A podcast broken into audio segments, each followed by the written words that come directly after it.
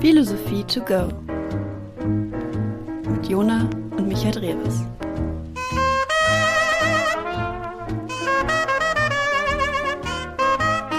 Viel Spaß!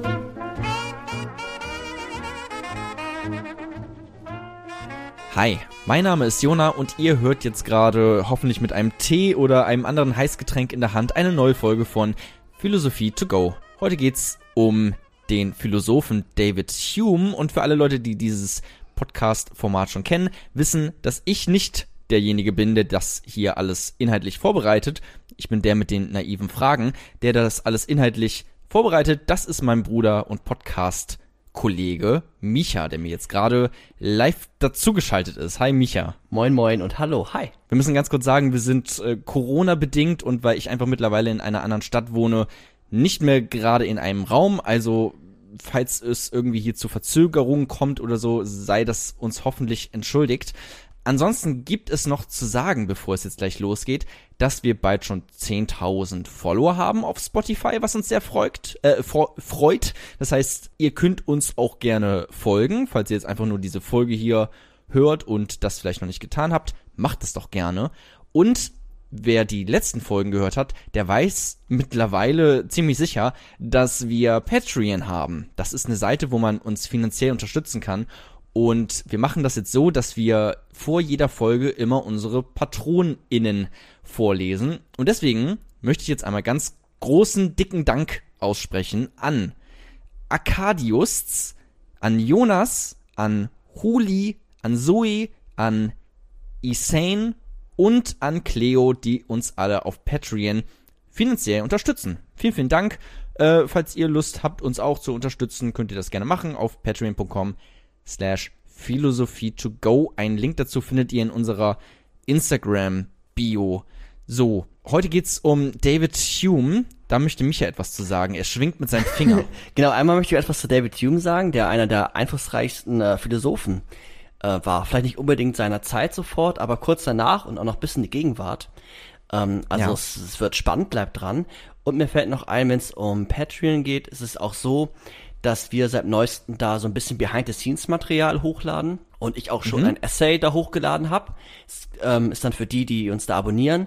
Und ähm, wir haben da so vers verschiedene Ziele eingebaut und wir sind kurz davor, ähm, das Ziel zu erreichen, dass wir sagen, okay, wir laden nochmal für die Patronen als kleines Dankeschön so Kurzfassungen des Podcasts hoch. Und ja, das vielleicht nochmal so als kleinen Input, dass ihr wisst, was da so auf der Plattform passieren kann. Genau, das sind aber natürlich nicht die einzigen Ziele, da guckt einfach mal auf der Seite selbst vorbei. So, jetzt geht's aber los mit unseren heutigen Philosophen David Hume. Viel Spaß!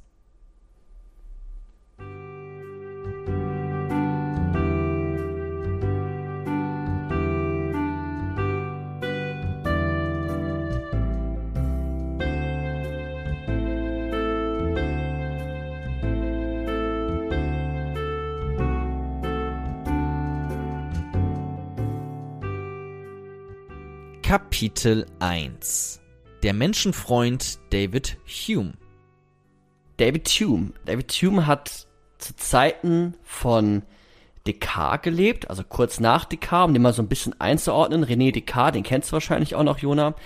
Den hatten wir auch schon ein, zwei Folgen mal kurz angerissen. Ist jetzt gar nicht so wichtig, was der gesagt hat. Man kennt so ein paar Begriffe, cogito ergo sum oder sowas ähnliches.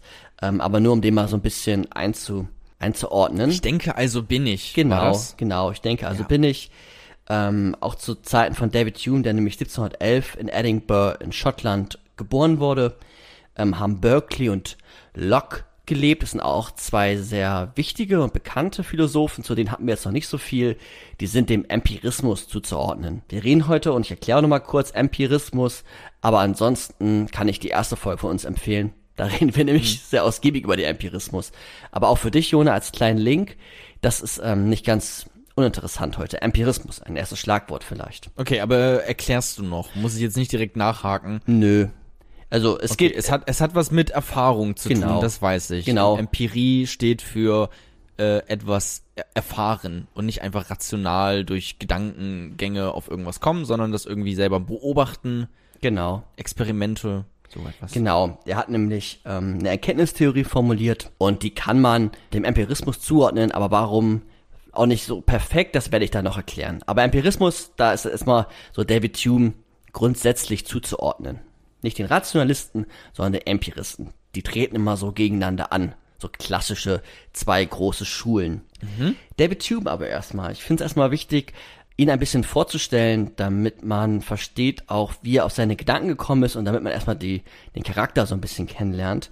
Und bei ihm ist das tatsächlich sogar vielleicht wichtiger als bei anderen Philosophen, weil er, so wie er gelebt hat, auch äh, seine, seine Philosophie geschrieben hat. Das ist sehr, sehr ähnlich. David Hume, jetzt zu ihm, genau, ist am 7. Mai 1711 geboren, habe ich ja gerade schon gesagt, in Schottland. Und hat dann erstmal angefangen, ja, Jurist zu werden wollen. So hat er es studiert, hat es angefangen zu studieren, ähm, Rechtswissenschaften und hat das dann abgebrochen. Mit 15. Oh, ah, Alter, okay. Studium abbrechen, was für ein Loser. Genau. Ich wollte dich mal einmal kurz so. nee, krass, okay. Ja? Äh, 15 ist natürlich, ist natürlich ein Alter, in dem ich mit Playmobil äh, gespielt habe und äh, Videospiele gezockt habe, was sich nicht so groß unterscheidet von dem, was ich heute tue. Aber okay. Krass, also er scheint ein schlauer Kopf gewesen Genau, zu sein. genau. Und er hat dann das Studium abgebrochen, weil er gemerkt hat, Rechtswissenschaften ist nicht Philosophie. Und, ähm, und hat dann ähm, tatsächlich so eine Art Selbststudium angefangen. Erst dann hat die Universität verlassen und hat sich sehr, sehr viel mit philosophischen Texten befasst, mit, ähm, ja, mit Schriften und hat einfach auch selbst philosophiert und das auch so weit, dass er ähm, nicht nur Texte gelesen hat, sondern auch sehr viel die Menschen beobachtet hat, sich selbst beobachtet hat, aber auch die Menschen beobachtet hat. Beobachtet ist schon so ein erster Link auch wieder zum Empirismus. Ne? Die beobachten ja ganz gerne immer, gucken sich das an, wie, es, wie erfahren sie etwas und das, wie erfährt man etwas? Naja, durch Beobachtung. Also da merkt man das auch schon, er selbst war auch jemand, der einfach, ja, Menschen gern beobachtet hat. Und das ist auch, ähm, ja, dann mit dem Empirismus äh, zu vereinbaren. Er hat dann ungefähr zehn Jahre später, wobei das stimmt gar nicht, ein paar Jahre später, ähm, und zwar waren das zwölf Jahre später, ähm, hat er nämlich mit 27 den Traktat der menschlichen Natur geschrieben. So, das war sein erstes großes Hauptwerk, ein er erkenntnistheoretisches Hauptwerk. Er hat das dann veröffentlicht, wir kommen da nachher noch ein bisschen genauer drauf. Er hat das dann veröffentlicht und hat gemerkt, naja, ich habe gar keinen Erfolg. So, ich, ich, Erkenntnistheoretisch heißt, er wollte wissen, er wollte gucken, was können wir wissen? ja, Okay.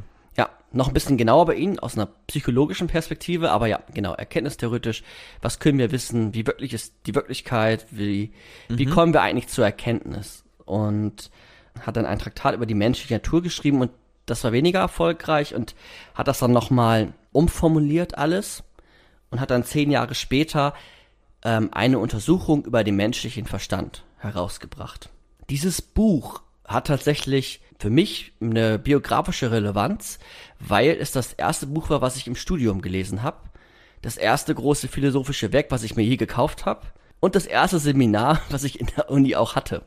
Also, ähm, ja, vor vier, fünf Jahren, wie lange ist es her, ich weiß es schon gar nicht mehr, habe ich dieses Buch tatsächlich mit äh, 20, 30 Kommilitonen zusammen durchgelesen. Ja, das war damals eine sehr große Herausforderung für mich, weil ich hier gar nicht so einen starken philosophischen Background habe. Ne? Ich bin ja eher so der Pädagoge und dachte mir, okay, ich studiere nochmal Philosophie, weil es irgendwie mich äh, reizt.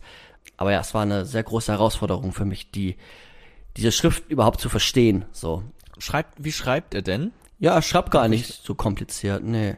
Wenn man so ein Nee? bisschen Background-Wissen hat und weiß irgendwie, was Erkenntnistheorie ist, zum Beispiel, was vorher fehlte, dann, ähm, es ist, es ist, es ist leserlich, es ist sogar eher einfacher. Ja, diese ganze angelsächsische Philosophie, also aus England, aus Schottland, die ist grundsätzlich ein bisschen einfacher zu verstehen als so die deutsche Philosophie. Sowas wie Kant ist schwieriger im Text, ne, oder Hegel schwieriger im Text oder Fichte als David Hume oder John Stuart Mill oder andere Engländer. Er hat dann die Untersuchung über den menschlichen Verstand rausgebracht und hat dann 1754, um nochmal so ein bisschen historisch zu werden, und 1762 die Historie Englands veröffentlicht. Er hat so einen sehr großen historischen Band geschrieben über die Historie Englands und die hat ihn nicht nur sehr bekannt gemacht, sondern auch total vermögend. Und das war schon eine Besonderheit für einen Philosoph. Also es haben nicht so viele Philosophen geschafft, durch ihre Werke vermögend zu werden. Die waren eventuell vorher reich, ne? Mhm. so wie Aristoteles oder so, oder hatten vielleicht noch irgendwelche wie Goethe oder so gewisse politische Funktionen, aber allein durch Schriften oder durch eine Schrift reich zu werden, das ist, ist den wenigsten vergönnt gewesen. Das hat er durch eine Historie geschafft, tatsächlich, ja.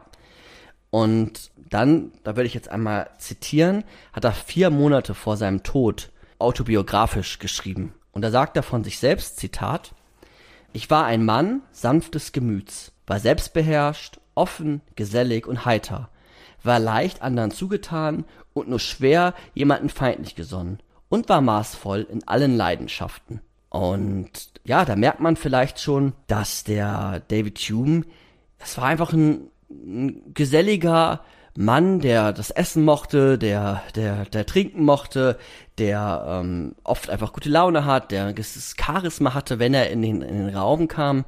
Und ja, so ein bisschen wie so ein großer Teddy auch bisschen auftrete, bisschen unerschütterlich, kommt er so rein, rechte Seelenruhe, aber, aber mag auch gern mal so feiern, ähm, konnte es auch gut trennen, so Philosophie, hat dann seine Werke geschrieben, aber dann, wenn Feierabend ist, dann konnte er auch mal ein, zwei, drei Getränke zu sich nehmen oder die ein oder andere Schweinshaxe oder so essen. So, das hat man ihn auch irgendwann ähm, angesehen. Ähm, Ach echt, gibt's äh, gibt's äh, Bilder von ihm? Genau, also es ist ein großer dicker Mann, ja, kann man schon so sagen. Aber hm, sieht, okay. sieht sympathisch aus. Absolut. Wie alt, du, du meinst gerade, er hat das ähm, äh, einige Monate vor seinem Tod geschrieben. Wie alt ist er denn geworden? Ähm, der ist 76 gestorben und 1711 geboren. Willst du das ausrechnen? Müssten 66, 66 Jahre? Äh, Pi mal Daumen. Kann, kann keiner mal. rechnen. Ähm, aber. Hast ja nicht Mathe studiert, ne? Nee, hat er, nee, nee, nee. ja, aber, ähm, genau, 66.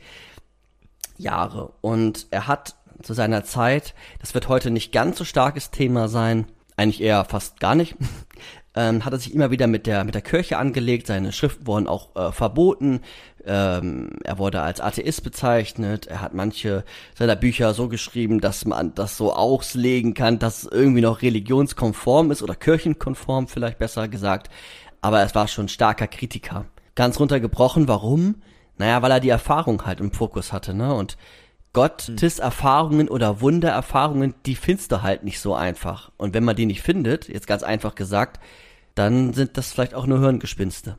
Er war nicht komplett abgeneigt der Religion, ne? Also gesagt, im Endeffekt hat er auch gesagt, wie kann, man kann darüber halt nicht viel sagen, aber er hat auch trotzdem die, die, die, die Kirchenhäuser stark kritisiert. Ja. Hm. Ja, weil ja auch einfach, äh, vermutlich nicht, weil die einfach so ihren äh, Glauben ausgelebt haben, sondern du meinst ja, äh, 18. Jahrhundert, da hatten die ja sicherlich noch einiges an Einfluss. Genau, mal, ja. Äh, Gerade stark. Also die haben ihn, ähm, die schottische Kirche, glaube ich, hat ihn dreimal äh, verwehrt, ähm, eine Professur verwehrt. Ich glaube, ah. er war auch zu Lebzeiten nicht Professor. Ja. Er, okay. er hat auch weil den Philosophen muss ich jede Folge unterbringen, ist mir bisher fast immer gelungen. Er hat auch eine Zeit ähm, Rousseau unterstützt, finanziell. Und äh, die haben zusammen gelebt so ein bisschen, aber Rousseau war ein sehr, sehr schwieriger, exzentrischer Mann. und die haben sich dann sehr stark verstritten. Was schwierig ist, weil mit David Hume streiten, erstmal grundsätzlich schwierig. Ich habe gerade schon vorgelesen, wie er sich selbst beschrieben hat.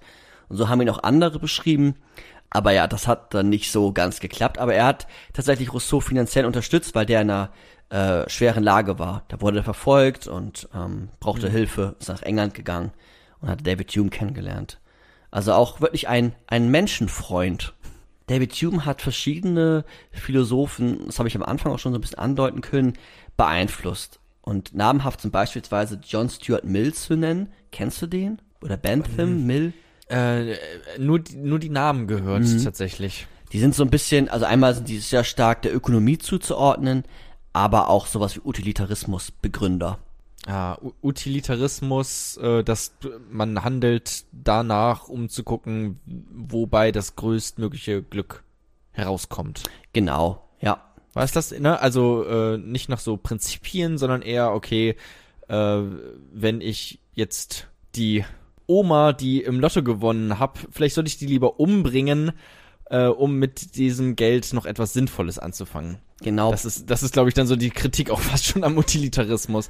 Äh, das wird zumindest oft immer gesagt, dass man dann ja einfach zum Beispiel so handeln würde. Ne? Aber es ist ja eigentlich auch eigentlich eine, eine sinnvolle Überlegung zu gucken, okay, äh, wo kommt das größtmögliche Glück bei vielleicht heraus?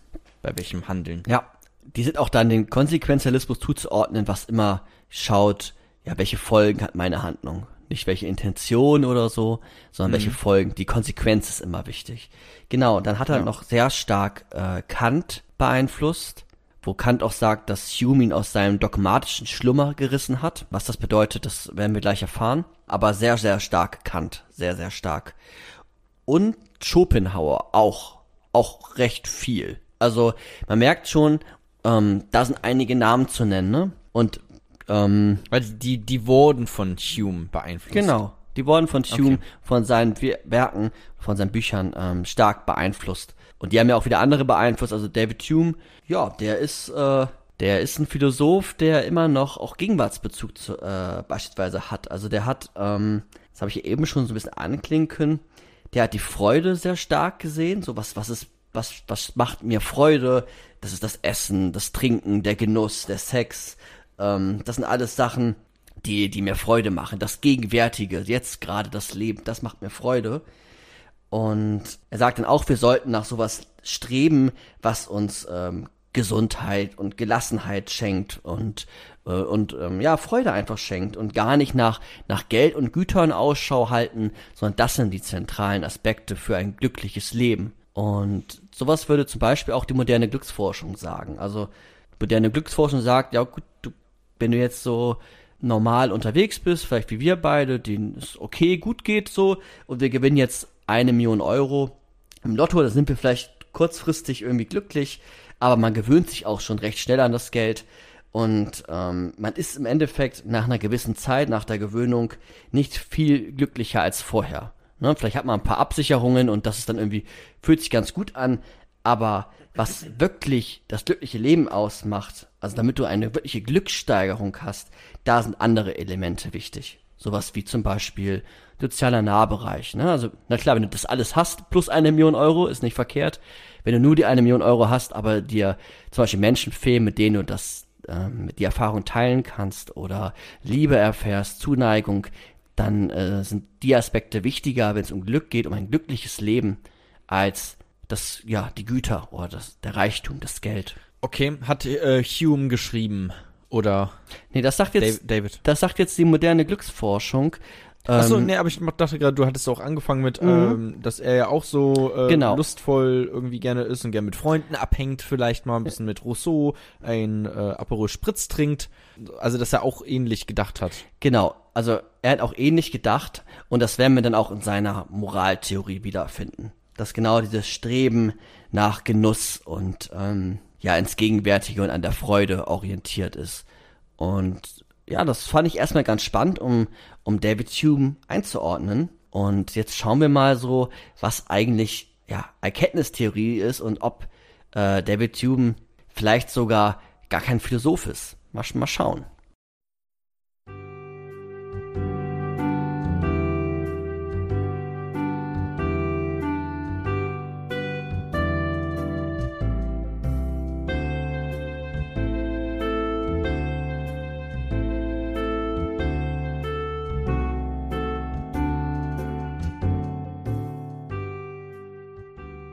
Kapitel 2 Eine Untersuchung über den menschlichen Verstand.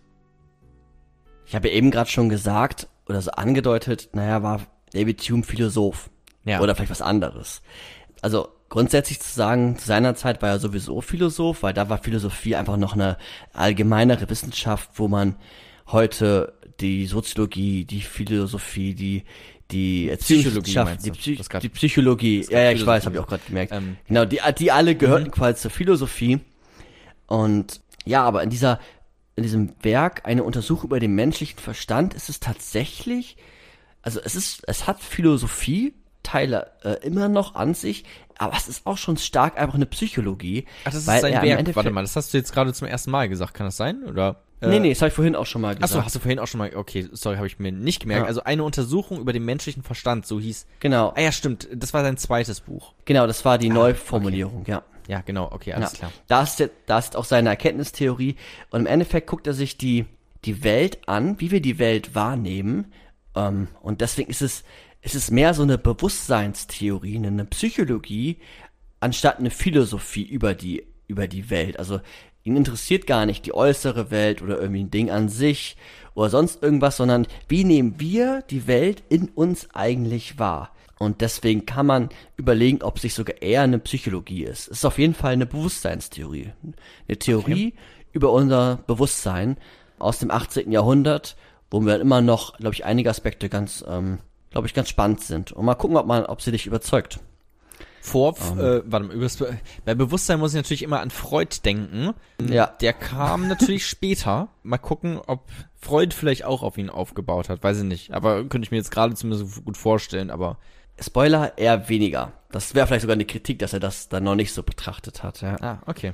Also Bewusstseintheorie dann wirklich auf das Bewusstsein, das Unbewusste, solche Begriffe oder Vorbewusste, das, das war noch gar kein, gar kein Thema zu der Zeit. Ah, okay. Ja, also er sagt jetzt, wenn es um Erkenntnis geht, dass wir Menschen, äh, wir Subjekte, wir sind sinnlich wahrnehmende Wesen. Und wir können, wenn es darum geht, Erkenntnis über die Welt zu erlangen, das nicht rein durchs, durchs Denken machen, wenn wir in einem Raum sitzen und rein darüber äh, philosophieren, wie etwas sein kann oder neue, neue Wissensstände zu erlangen, das, das schaffen wir nicht, sondern wir brauchen die Erfahrung. Wir müssen rausgehen in die Welt. Wir müssen uns umschauen. Wir müssen etwas Neues erfahren. Und die Erfahrung ist für ihn das sichere Fundament für jegliche Erkenntnistheorie, um Erkenntnistheorie zu gestalten. Ähm, Also um alles Wissen zu sammeln. genau, um Wissen zu sammeln. Okay. Um wirklich sicheres Wissen zu sammeln. Und alles andere ist Spekulation. Und mit diesem Setting hat er dieses Buch im Endeffekt geschrieben. Er hat, er hat geschrieben, oder mit dem Setting hat er geschrieben, Erfahrung ist das Wichtigste. Das ist das Fundament, auf den alles aufzubauen hat. Am Ende des Buches wird man merken, dass er im Endeffekt den ganzen Erfahrungswissenschaftlern so ein bisschen den Teppich unter dem Boden wegzieht.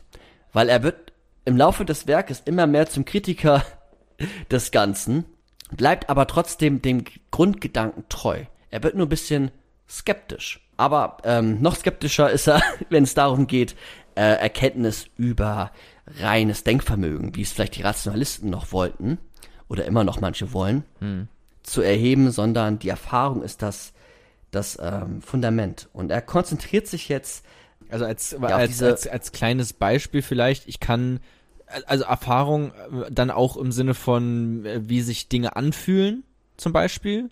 Absolut, Ja? absolut. Okay, ja, also, äh, ja. also ich kann nicht ausrechnen, wie ein äh, radikaler Rationalist das äh, vielleicht hoffen würde, wie sich ähm, das anfühlt, wenn ich irgendwelche Farben sehe. Das muss ich halt einfach, ich muss halt einfach äh, rot zum Beispiel sehen, um zu wissen, was die Farbe rot überhaupt bedeutet. Mhm. Wir können ja die Farbe Rot nachher nochmal als Beispiel rausnehmen. Ja. Aber ja, es geht einmal um sinnliche Wahrnehmungen, wie du die Welt siehst, aber auch um Selbstwahrnehmungen. Also wie du etwas wahrnimmst bei dir selbst, wie ein Schmerz. Ah. Wie die Farbe Rot, vielleicht löst die auch etwas bei dir aus. Also, ne, du nimmst nicht nur die Farbe wahr, sondern wie erscheint sie dir, die Farbe? Ähm, ja, hat sie ein gewisses Gefühl, was damit kommt, mit dieser Farbe. Es kann ja alles sein, ne? Es geht ihm wirklich um so eine Konzentration auf so einer psychologischen Ebene. Um einfach, wirklich das Bewusstsein ist jetzt wichtig. Wie empfinde ich die Welt? Ja, wie empfinde ich die Welt ist eigentlich ganz gut. Und wie gesagt, er stützt sich jetzt auf, auf Erfahrungen, auf Sinneswahrnehmungen und da ist für ihn so ein Schlagwort, das ist schwer zu übersetzen, äh, Perception, also Perzeption, darüber, ne, so heißt auch seine Theorie, ist eine Perzeptionstheorie.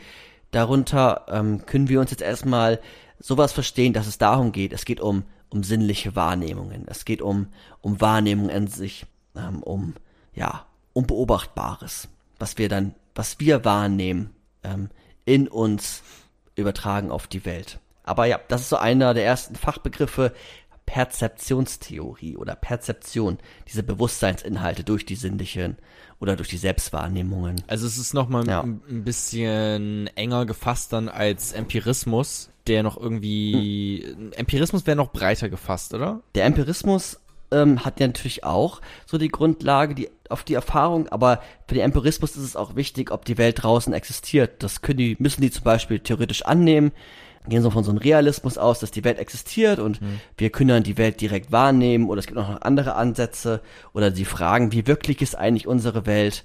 Ähm, das interessiert David Hume jetzt nicht, sondern ihn interessiert nur und deswegen diese leicht andere Perspektive, aber sehr, sehr ähnlich, wie die Bewusstseinsinhalte eigentlich äh, strukturiert sind. Per, ja. per, per was? Per Perzeptionen. Perzeptionen. Perzeptionen, ja. Perzeptionen. Und im Endeffekt, das hast du ja auch eben schon gesagt, aber es, vielleicht mal so als, als so zwei, drei kleine Beispiele. Ähm, sowas kann man sich dann fragen wie, ähm, woher weiß ich, wie eine Banane schmeckt?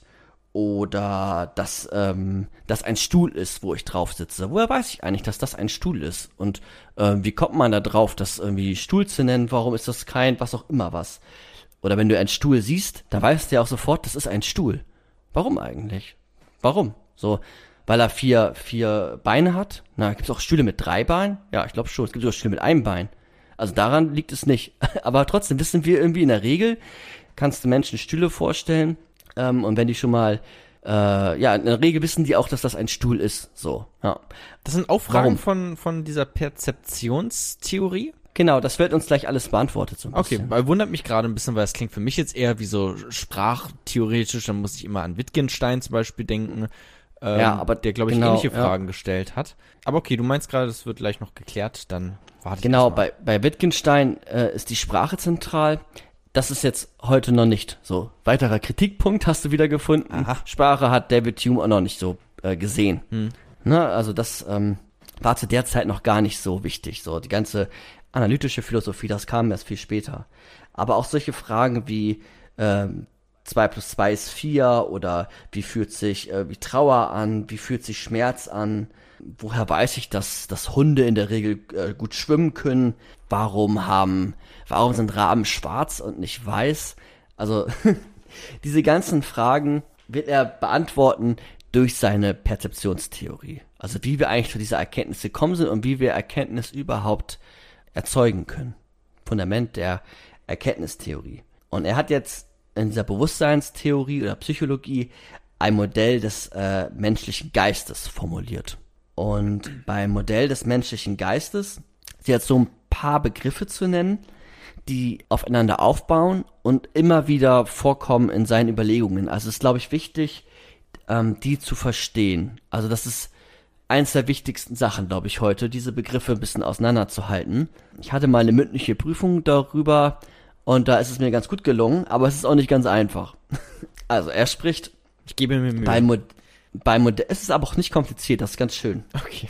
Man muss sich das nur alles merken. Beim Modell des menschlichen Geistes spricht er einmal von Impressions, von Eindrücken. Und diese Eindrücke, die Impressions, haben den Ursprung in der Wahrnehmung, wie ich die Welt wahrnehme. Er spricht auch von Feeling.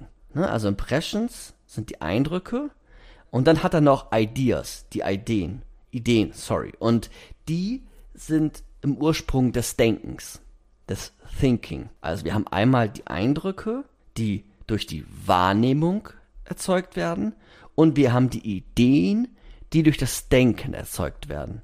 Mhm. Im Endeffekt hast du bisher jetzt zwei Kategorien, so ein bisschen. Eindrücke und Ideen. Impressions und Ideas. Klingt so ein bisschen und wie äh, Empirismus versus Rationalismus, weil du meintest gerade Impression, Eindrücke durch die Wahrnehmung, was für mich immer so empiristisch irgendwie ist, empirisch, äh, sorry. Und Ideen durch das Denken klingt für mich so sehr rationalistisch. Mhm. Jetzt ist es aber so, dass die Ideen notwendigerweise immer aus den ähm, Eindrücken hervorgehen. Also die sind nicht aus äh, für sich genommen, mhm. sondern die Ideen gehen immer aus den Eindrücken hervor. Wir, wir nähern uns den jetzt ganz langsam. Ja. Es gibt nämlich einmal Eindrücke der, der Sinneswahrnehmung. Ähm, das sind Impressions of Sensation. Und die haben im Ursprung eine äußere sinnliche Wahrnehmung. Also ich sehe zum Beispiel die Farbe rot, wie du vorhin gesagt hast. Oder ich äh, sehe einen Apfel vor mir liegen. Oder jetzt bei mir, ich sehe ein Energy vor mir stehen. Da ist der Eindruck durch die Sinneswahrnehmung gekommen. Okay? Ja. ein zweiter, eine weitere Form für Eindrücke sind jetzt, ist jetzt die Selbstwahrnehmung. Also ich kann ja nicht nur etwas sehen, sondern ich kann ja auch etwas selbst wahrnehmen. Also ich kann den Apfel reinbeißen in einen gewissen Geschmack zum Beispiel. Ne? Oder ich kann, äh, du hast sicherlich schon mal ein Hungergefühl gehabt oder ein, ein Angstgefühl. Und da ist das eigene Empfinden wichtig.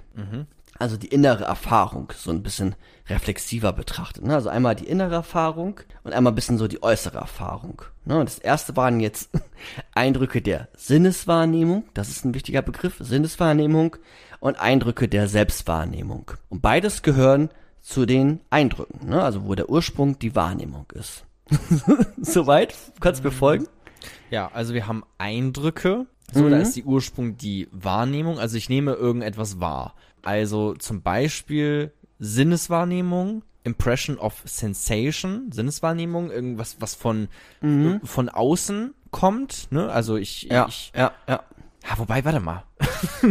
Aber äh, Farben dann, die ich sehe? Weil, Warte mal, äh, also, warte, um das kurz zu Ende zu führen, so, und das andere wäre dann äh, äh, Selbstwahrnehmung, also innere Erfahrung. Aber was ist jetzt, wenn ich jetzt in einen Apfel reinbeiße? Ist das jetzt Ja. eine Sinneswahrnehmung oder ist das eine innere Erfahrung? Mm, Wir gucken mal, wir nehmen mal den Apfel auch nochmal mit. Ja. Vielleicht klärt sich das gleich. ich muss auf gleich verschieben, weil das dann äh, mehr Sinn macht. Mhm. Es geht nämlich komplexe und einfache Sinneswahrnehmungen und komplexe Mhm. und einfache Selbstwahrnehmungen. Also es faltet sich gleich nochmal alles auf. Ähm, und dann finden wir auch den Apfel nochmal wieder. Okay, aber äh, außen vor gibt's auch noch die Ideen. So, durch das Genau, Ding. genau. Und die Ideen sind die Ideas of Memory. Also die Ideen der Erinnerung haben wir einmal, wo der Ursprung die Erinnerung an, eine, an einen vergangenen Eindruck ist, zum Beispiel halt an die, die Farbe Rot. Ne? Du hast eine gewisse Erinnerung an die Farbe Rot. Du kannst dir jetzt, wenn du die Augen zumachst oder auch nicht, dir das ungefähr vorstellen, wie die Farbe Rot aussieht, auch wenn das gar nicht so einfach ist Ja. oder ein Aussehen einer gewissen Person. Ne? Du weißt ungefähr, wie deine Schwester aussieht, du musst sie jetzt nicht sehen. Ne? Ja. Das sind die Ideen der Erinnerung, weil Menschen nehmen ja nicht nur wahr die ganze Zeit, sondern wir können uns ja auch an Sachen erinnern. Das heißt, das sind alles Bewusstseinsinhalte, die wichtig sind. Ne, es geht ja um eine Bewusstseinstheorie. Wir nehmen die Welt wahr, wir nehmen äh, ne, von außen, wir, wir nehmen, äh, wir haben eine Selbstwahrnehmung durch, durch Schmerzen zum Beispiel, die nehmen wir auch wahr, die direkt an, bei uns passieren. Und natürlich können wir uns auch daran erinnern. Deswegen die Ideen der Erinnerung. Und dann haben wir noch die Ideen der Einbildung. Ideas of Imagination. Und bei den Ideen der Einbildung ist der Ursprung die Verknüpfung bekannter Ideen. Also wir haben zwei bekannte Ideen und die können wir miteinander verknüpfen und dann haben wir eine Idee der Einbildung. Ne? Du kannst die Erfahrung oder die Idee, die Zahl 6 verknüpfen mit der Idee eines Stuhls und schon hast du einen sechsbeinigen Stuhl geschaffen in, dein, Ja. in deiner Einbildung. Ne? Oder, Oder, oder, oder- ich habe ein, ähm, ich habe vielleicht schon mal einen Berg gesehen und ich weiß, und ich habe vielleicht auch schon mal Gold angefasst und gesehen und kann mir deswegen einen aus komplett Gold bestehenden Berg mir vorstellen. Genau, und jetzt ist ganz interessant, wie kommst du auf dieses Beispiel? Gibt's das? Habe ich das vielleicht schon mal gehört? Das kann natürlich sein, dass ich das genau das war vielleicht, vielleicht war das gerade eine Erinnerung. Das kann äh, tatsächlich gut sein. Ja. Weil das ist das Beispiel, was ich hier gerade nicht extra vorgelesen habe, weil ich es gleich einbauen wollte. Ah, nee, fuck. ich ich wusste das ja. wirklich nicht. Ich dachte gerade, das äh, käme aus meinem Kopf, aber äh, Nee, scheinbar. nee, das ist ein Beispiel von David Hume. Äh, ich kann ja nicht sagen, welche Seite, aber es steht in, in einer Untersuchung über den menschlichen Verstand, ist genau dieses Beispiel, nämlich die Idee der Farbe Gold und die Idee des Berges, oder eines Bergs, und schon schaffe ich einen goldenen Berg. Und da an dem goldenen Berg ist ja auch interessant, dass es den halt nicht gibt. Also du kannst durch die Einbildung, durch die Fantasie Sachen schaffen. Genau wie bei dem Ähm. äh, sechsbeinigen Stuhl übrigens. Du hast vermutlich noch nie in Mhm. deinem Leben einen sechsbeinigen Stuhl gesehen, kannst dir das aber vorstellen, weil du schon Beine gesehen hast und auch äh, die äh, hochzählen kannst, weil du auch verschiedene Anzahlen einfach schon mal an Dinge gesehen hast. Das kannst du dir vorstellen, aufgrund dieser äh, Dinge, die du schon weißt bereits. Ganz genau. Und er sagt jetzt, dass diese ganzen, ich nenne die jetzt auch nochmal mit Fachwort, diese ganzen Perzeptionen untergliedert er jetzt nochmal in einfache und komplexe. Das habe ich ja eben schon mal so ein bisschen angedeutet. Und ähm, das gehört dann alles zu diesem Typensystem von, von David Hume und seiner Bewusstseinstheorie. Und jetzt Zitat. Hassen, lieben, denken, fühlen, sehen. alles, das ist nichts als perzipieren. Das steht im Traktat, Seite 91. Das heißt, egal was, ne, im Endeffekt egal was, ob es jetzt hassen ist, lieben, denken, fühlen, alles beruht auf, auf sinnliche Wahrnehmung. Alles. Ne, das könnte man jetzt auch wieder kritisieren, aber alles dies beruht auf sinnliche Wahrnehmung oder auf Wahrnehmungen an sich. Und wir versuchen das jetzt Auf, nochmal. auf, auf alle äh, Wahrnehmungen, die wir jetzt gerade eben so beschrieben haben, ne? Also ja, genau. Ja. auch innere äh, Erfahrungen, Sinneswahrnehmungen, diese ganzen Genau. Perzeptionen war das denn jetzt alles, ne? Genau, also es gibt im Endeffekt nichts, ist in unserem Kopf, was nicht zuvor und durch unsere Sinne aufgenommen worden. Alles, was du, Ja, oder Sinn, Denkst. meinte man, mit äh, diesen inneren Erfahrungen, würde der auch dort von Sinnen reden? bei den Selbstwahrnehmungen Mhm, meinst genau. du? Genau, das sind auch Eindrücke, ja. Okay. Das sind auch Erfahrungen, ja. Perze Perzeptionen. Genau, ja, absolut, ja. Also, das musst du noch mal so ein bisschen auch noch mal sacken lassen vielleicht. Also, egal was, was du, was du denkst, was du fühlst, alles ist auf Erfahrung zurückzuführen, alles. Ja, Ja, also ist ja auch erstmal äh, sehr, ich finde, jetzt Entschuldigung, ich habe dich unterbrochen, aber ich finde, es ist auch erstmal sehr intuitiv. Würde ich nämlich auch So, sagen. wenn du- wir haben ja, auch gerade eben ja. schon, du erklärst es gleich nochmal vermutlich mit diesem Berg, was wir gerade so ein bisschen vorgegriffen haben. Ähm, aber ja, ich wüsste jetzt auch nicht, wenn ich gerade so drüber nachdenke, was es gibt, was nicht irgendwie darauf zutreffen würde. Äh, müsste ich länger drüber nachdenken. Vielleicht manche Philosophie. aber da kommen wir auch noch, ja. Ähm, gibt ja vielleicht auch Erkenntnistheorien oder Wissenschaften, die gar nicht so den Schwerpunkt auf die Erfahrung haben oder sich mit Erfahrung befassen, die schwer zu erfahren ist. Also so Astrophysik oder so vielleicht. Aber ähm, erstmal jetzt grundsätzlich, und er hat auch immer so einen lebenspraktischen Ansatz. Ja, alles, was du bist, Jona, bist du durch deine Erfahrung. So ein bisschen, wenn wir jetzt mal so einen existenzialistischen Zug, den wir jetzt immer ein bisschen haben, seit wir unsere Folgen hatten, dann ja, du definierst dich durch deine Handlung, durch dein Tun, durch das, was du erfährst, was du, wie du gehandelt hast, wie andere dich gesehen haben. Ähm, Ja, aber wenn man tatsächlich ähm, äh, das äh, Weltbild hat, dass alles Wissen äh, genau dadurch irgendwie generiert wird, äh, durch Erfahrungen, die wir machen, dann ist das äh, gar nicht mehr so krasse News. So, weil was denn auch sonst? Ne? Also es gibt ja anscheinend dann nichts anderes. Aber ich weiß, es ist ein großes, äh, so dieses Empirismus versus Rationalismus, ein ganz, ganz großes Thema von der Philosophie ist und dass es da ähm, verschiedenste Denkrichtungen zu gibt. absolut, also es gibt genug Denkrichtungen, die das, äh, die dem widersprechen würden. Ja, man wird nur immer sehr Ähm, schnell überzeugt. ja ich genau. bin leider gerade genau. komplett auf David Humes Seite, aber ähm, vermutlich. Ich, ich glaube auch, es ist ganz schlau, um so einen Überblick über Philosophien zu bekommen, dass wir zunächst auch erstmal bei David Hume bleiben.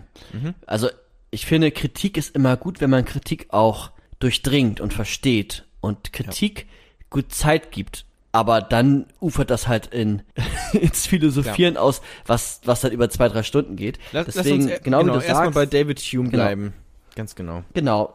Wir bleiben bei David Hume und ähm, man kann ja auch unsere Folgen nacheinander hören. Dann hat man so verschiedene Ideen und kann sich eine aussuchen. So. Ja. wir haben ja auch schon Leute, äh, Kant zum Beispiel sieht das ein bisschen anders. Und den magst du ja auch ganz gern, warst auch überzeugt. Ähm, ja, ja, ja, das stimmt. Wir unterscheiden jetzt die verschiedenen Eindrücke und Ideen ähm, nochmal in einfach und komplex, weil die erste Unterscheidung, die wir gerade schon hatten, noch nicht dem Ganzen gerecht wird, wie eigentlich unser Bewusstsein nach David Hume strukturiert ist, wie unsere Bewusstseinsinhalte eigentlich aussehen. Und wir haben jetzt nach ihm einfache Eindrücke der Sinneswahrnehmung und das ist zum Beispiel ein sinnlicher Eindruck eines bestimmten Farbtons, eines bestimmten Geruchs, eines bestimmten Geschmacks sind äh, Eindrücke der der ähm, der Sinneswahrnehmung. Ein, Wobei einfache Eindrücke. Ja, ja genau, es sind einfache Eindrücke der der Sinneswahrnehmung. Bleiben wir mal bei dem Farbton, weil Geschmack passt eigentlich mehr zu dem anderen. Also es ist ein wirklich nur ein ganz kleiner Abschnitt, ein bestimmter Farbton. Also sehr simpel, sehr reduziert einfach. Genau, du hast im Endeffekt eine Sinneswahrnehmung zu einem Gegenstand, zu einem Objekt und dieses Objekt gibt dir im Endeffekt nur einen Zustand wieder zurück. Ne, was, was du dann wahrnimmst. Die Farbe Rot, da, da kommt nicht mehr erstmal so viel, wenn du jetzt zum ersten Mal die Farbe Rot irgendwie wahrnimmst oder so. Ja. Das ist ein bestimmter Farbton. Dann sagt er noch, im zweiten Schritt haben wir aber auch komplexe Eindrücke der Sinneswahrnehmung. Ne? Und komplexe Eindrücke der Sinneswahrnehmung ist zum Beispiel, ähm, du siehst einen Apfel. Was siehst du, Jona, wenn du einen Apfel siehst? Stell dir mal einen Apfel vor. Ja, da sehe ich natürlich, ähm, da sehe ich natürlich nicht nur einen Apfel. Also ich kann den Apfel halt auseinandernehmen, komplett, ne? Ich kann halt sagen, okay, da ist ein Stiel von einem Apfel, da ist äh, die Haut von dem, nennt man das Haut? Wie heißt es? Schale. die äh, Schale mhm. von dem Apfel, wenn ich den aufschneide, sehe ich vielleicht noch die Kerne. Also ich kann es sehr auseinandernehmen und in seine Einzelteile zersetzen und dann ist es auf einmal nicht mehr so einfach, wie es vielleicht auf den ersten Augenblick zu scheinen mag. Genau. Bei der Farbe Rot ist das schon schwieriger. Bei dem Apfel ist es eigentlich sehr, sehr einleuchtend, finde ich. Also wenn du einen Apfel siehst, wie du es gesagt hast, ne? Mhm. Der hat eine Farbe, der hat einen Geschmack, der hat einen Geruch, der ist irgendwie zusammengesetzt aus verschiedenen Ebenen. Und wenn ich einen Apfel an sich erstmal beschreibe, dann kann ich verschiedene Attribute nennen. Bei der Farbe Rot, wenn ich jetzt in einen komplett roten Raum gehe, dann kann ich halt die Farbe rot beschreiben. Vielleicht kann ich noch so leichte Schattierungen oder so, aber im Endeffekt sage ich immer, es ist irgendwie rot oder so. Es ist rot. Beim Apfel ist es aber grün, dies, das, was du gerade alles gesagt hast. Also wir haben einfache und komplexe Eindrücke der Sinneswahrnehmung. Jetzt hatten wir eben als zweiten Aspekt ja auch den, ähm, hatten wir ja noch die, die Selbstwahrnehmung. Ne, wir hatten Sinneswahrnehmung und wir hatten Selbstwahrnehmung. Ja. Und bei der Selbstwahrnehmung ist es jetzt genau das Gleiche. Es ist wirklich ganz simpel. Also, einfacher Eindruck der Selbstwahrnehmung ist einfach nur ein bestimmtes Hungergefühl oder ein bestimmter Affekt, wie ein, du verbrennst dich äh, äh, an der Herdplatte, dann hast du einen bestimmten Schmerzen. Es ist einfach nicht so komplex wie andere Selbstwahrnehmungen. Es gibt komplexere Selbstwahrnehmungen. Vielleicht hast du noch leicht andere, äh, vielleicht kommt ein Gedanke auf, aber im Endeffekt kannst du es immer recht schnell äh, reduzieren. Ein Hungergefühl ist erstmal nur ein ein Hungergefühl. Ja. Das knurrt dann und tut ein bisschen weh und so, aber es ist sehr, es ist sehr einfach in seiner Komplexität in der Selbstwahrnehmung. Und hättest du äh, eine Idee, was eine komplexe Selbstwahrnehmung sein könnte? Ja, ich dachte gerade, äh, du nennst jetzt eins und dann versuche ich das irgendwie zu kritisieren, so. aber ähm, vermutlich würde man, würde man, jetzt vielleicht sowas sagen wie Liebe, äh, möglicherweise. Ja. Das, das wäre vielleicht ja, ein Klassiker. Ja. Äh, vielleicht auch Wut. Ich also solche Gefühle, Emotionen, ähm, Angst, hättest du, hättest du jetzt vermutlich auch genannt, ne? Angst, ja. Kra ähm, mm, ja, ja. Angst, verliebt sein. Eine Krankheit kann auch ganz viele unterschiedliche Empfindungen ah, mit sich ja, bringen. Ähm, die sind einfach in ihrer Struktur ähm, komplexer. Man kann es ja natürlich immer streiten, wo jetzt das eine und wo das andere zuzuordnen ist, aber grundsätzlich kann man sagen, es gibt komplexere Gefühle oder komplexere Selbstwahrnehmungen und einfachere Selbstwahrnehmungen. Ne? Also ein Hungergefühl ist in der Komplexität einfacher als ein, ein Angstgefühl zum Beispiel. Angst im Sinne von Sartre. also nicht Furcht. Wenn du jetzt irgendwas, ich sehe dein Gesicht. Nee, ich überlege gerade, ob man, äh, also äh, sagen wir es mal so, bei den äh, Sinneswahrnehmungen, die wir eben hatten, vielleicht habe ich auch einfach keinen Bezug zu meiner eigenen äh, inneren Welt, aber bei den Sinneswahrnehmungen nach außen, wenn ich jetzt sage, okay, rot ist rot, gut, der, das Wort mhm. rot beschreibt einfach nur diese äh, rudimentäre Grundfarbe rot. Das ist ja nicht mal eine Farbe, die sich aus zwei anderen Farben irgendwie ergibt, soweit ich weiß, sondern es ist einfach rot, so, oder wie weiß ist auch einfach weiß. Ähm, der Apfel hingegen ist ähm, das Wort Apfel beschreibt dieses Konstrukt an tausend Sachen, die irgendwie zusammenhängen. So, da, du kannst ja wirklich auch, du kannst ja in die ganzen Moleküle theoretisch reingehen. Du kannst sie ja auch messen, also wahrnehmen. Ähm, du kannst den Apfel vielleicht auch noch modifizieren, irgendwie draufhauen oder so, und dann ist es auf einmal auch wieder was ganz anderes.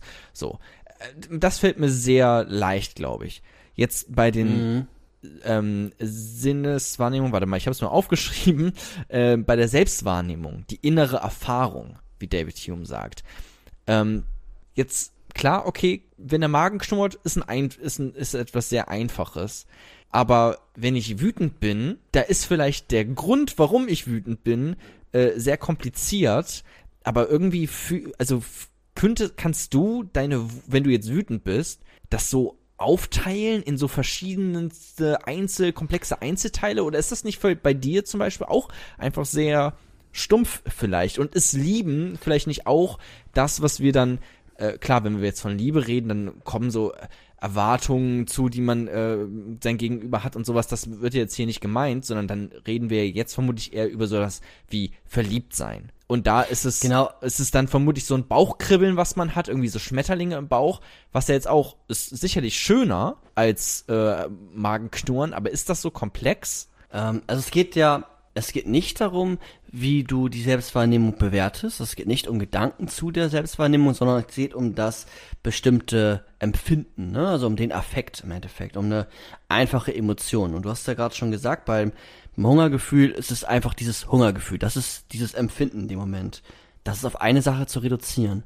Beim Verliebtsein hast du ja verschiedene Emotionen. Du hast ein Aufgeregtsein, du hast vielleicht eine Vorfreude, du hast ein äh, Aber sind das nicht alles Worte für ein und dieselbe Sache? Also im, End, im Endeffekt ist es doch nur dieses äh, Schmerz. Also ich will es jetzt nicht so entromantisieren, aber ist es nicht im Endeffekt, wenn wir jetzt vom Verliebtsein reden, nur dieses Mhm. Schmetterlingsgefühl im Bauch, was wir dann natürlich mit aufgeregt sein, äh, ein Kribbeln irgendwie, äh, ein äh, ein Fehl, jemand fehlt vielleicht die Worte oder sowas, was wir dann ganz oft mit verschiedensten Attributen beschreiben, aber im Endeffekt ist es doch ein und dasselbe recht simple Gefühl. Nee, würde ich nicht sagen. Also ich würde sagen, dass Verliebtsein oder auch Angst ähm, ein, eine Emotion ist, die sich gerade dadurch auszeigt, dass es ein Konglomerat aus vielen ist. Also, oder auch Trauer zum Beispiel. Ich habe jetzt gerade angefangen, äh, mich mit Trauer ganz viel zu beschäftigen.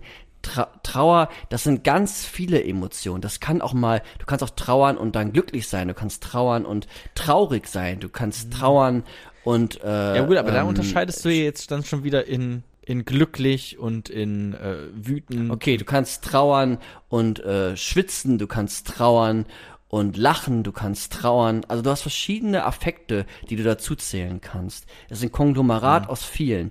Ähm, du kannst trauern und ganz äh, viel nachdenken und in dich versunken sein. Du kannst trauern mit äh, anderen Menschen, wo dann wahrscheinlich wieder eine andere, eine andere Emotion kommt. Und ähnlich würde ich es auch beim Verliebtsein sehen, dass es, dass da mehrere Emotionen zusammenkommen und deswegen auch Verliebtsein so unheimlich schwer zu beschreiben ist. Ja, also Wut kannst du auch schwer beschreiben. Wut hast du aber auch als Beispiel genannt. Das ist, also ich Angst weiß gar nicht. kannst du auch, Furcht, was auch immer, kannst du ja auch alles schwer beschreiben. Man, man kann es ja nicht beschreiben, weil man kann es ja nur fühlen. Es ist, es ist quasi Genau, also wenn- unbeschreiblich.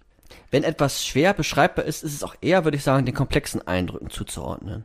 Aber kannst also du, aber du kannst ja ein Hungergefühl auch schwer, also wir müssen das jetzt auch nicht ewig durch, ähm, Mhm. wir können das auch einfach irgendwann mal so abschließen äh, und so stehen lassen. Aber sonst- ich, ähm, Ja. Äh, Als zweites Beispiel vielleicht so Ver. Ver Verbrennung. Da hast du diesen Schmerz, der, den fühlst du individuell, aber es ist ein Schmerz. Du hast ihn punktuell. In dem Moment, wo du die, wo du die Platte anfasst, hast du diese, hast du diesen Schmerz, diese Empfindung. Ja. Du lässt sie los, dann ist der Schmerz vorbei oder er, er kommt noch langsam nach. Und wenn du wieder diese Herdplatte anfasst, hast du genau einen sehr, sehr ähnlichen oder den gleichen Schmerz, wenn es genau die gleiche Temperatur ist. Ah, okay, okay, du willst jetzt so ein bisschen auf, auf Länge und Intensität äh, dann Auch, genau. ja. Okay, da würde ich dann vielleicht sogar mitgehen, weil das kann natürlich sein, dass ein, das Schmerz ist vielleicht, weiß nicht, du hast ja auf dem Finger und dann ist der einmal da und dann geht er auch wieder weg. Ähm, das Verliebtsein an sich als, als Gefühl, was vielleicht auch immer das gleiche ist, ein und dasselbe, das, das kommt und geht, das wird mal stärker, mal weniger stark, ähm, mal länger, mal kürzer. Ähm, insofern ist es natürlich auf jeden Fall Es- komplexer. Es, auch wenn beim Verliebtsein kommt ja auch oft sowas wie äh, Bindung dazu und man verliebt sich in die Person und wenn die dann mit einem Schluss macht, dann ist es ja auch viel schlimmer für die Psyche auszuhalten, ganz oft, für den, der verlassen wird, als einen Schmerz zu haben oder ein Hungergefühl zu haben. Und ich finde, daran sieht man schon, dass das einfach in der Komplexität größer ist, dass es schwieriger ist, psychisch zu verarbeiten. das stimmt, man ist so, Ist ein- jetzt- man ist überfordert, weil es so viel ist. Genau. Ja, das ist ja auch die Definition von Angst. Das ist ganz viel, das ist diese Überforderung. Ne? Das ist, ähm, also, ja, oder auch bei Liebe oder Verliebtsein. Hm, okay, haben wir auch ja gut, drüber bei Angst, geredet. bei Angst kann ich es mir dann vielleicht schon, jetzt wo du Mhm. das sagst mit der Überforderung, eher vorstellen. Okay, nehmen wir es mal auch auf jeden Fall sonst so hin, um David Hume weiter folgen zu können. Genau. Also komplexe und weniger komplexe Ja. Selbstwahrnehmungen. Ich glaube, es ist auch, also im Endeffekt ist es nicht so wichtig, was man wo zuordnen kann, sondern erstmal, dass man, dass er diese Unterscheidung trifft Ja. und dass man etwas in einfach und komplex unterscheiden kann.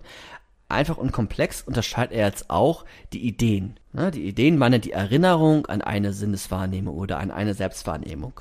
Und eine einfache Idee der Erinnerung ist jetzt im Endeffekt Achso, warte die mal, Erinnerung die Ideen generell oder die Ideen der Erinnerung? Also weil Die du hast am Ideen der- Anfang von äh, Ideas so, geredet, ne? Äh, oder hattest du da, oder also ich weiß, dass du auf jeden Fall von Ideas of Imagination geredet hast, also von, von Einbildungen, von. Genau, die kommen gleich. Ah ja, genau, und dann äh, äh, Ideas of Memory habe ich hier. Mm, Genau, es gibt jetzt einmal die Ideen der Erinnerung und die Ideen der Einbildung. Mhm. Und ich würde jetzt mit den Ideen der Erinnerung anfangen, weil sie auch in der Hierarchie als nächstes kommen würden. Mhm. Ähm, das ist jetzt die Erinnerung, das hatten wir eben ja auch schon an einen bestimmten Farbton, ne? Gold zum Beispiel. Ähm, ne? An einen bestimmten Schmerz, den du hattest, wenn du dich dran erinnerst, wie es ist, eine Herdplatte anzufassen. Es ist eigentlich ist es nur die, die einfache Idee der Erinnerung, ist einfach die Erinnerung an den einfachen Eindruck der Selbstwahrnehmung oder den einfachen Eindruck der Sinneswahrnehmung. Das ist die einfache Idee der Erinnerung. Ja.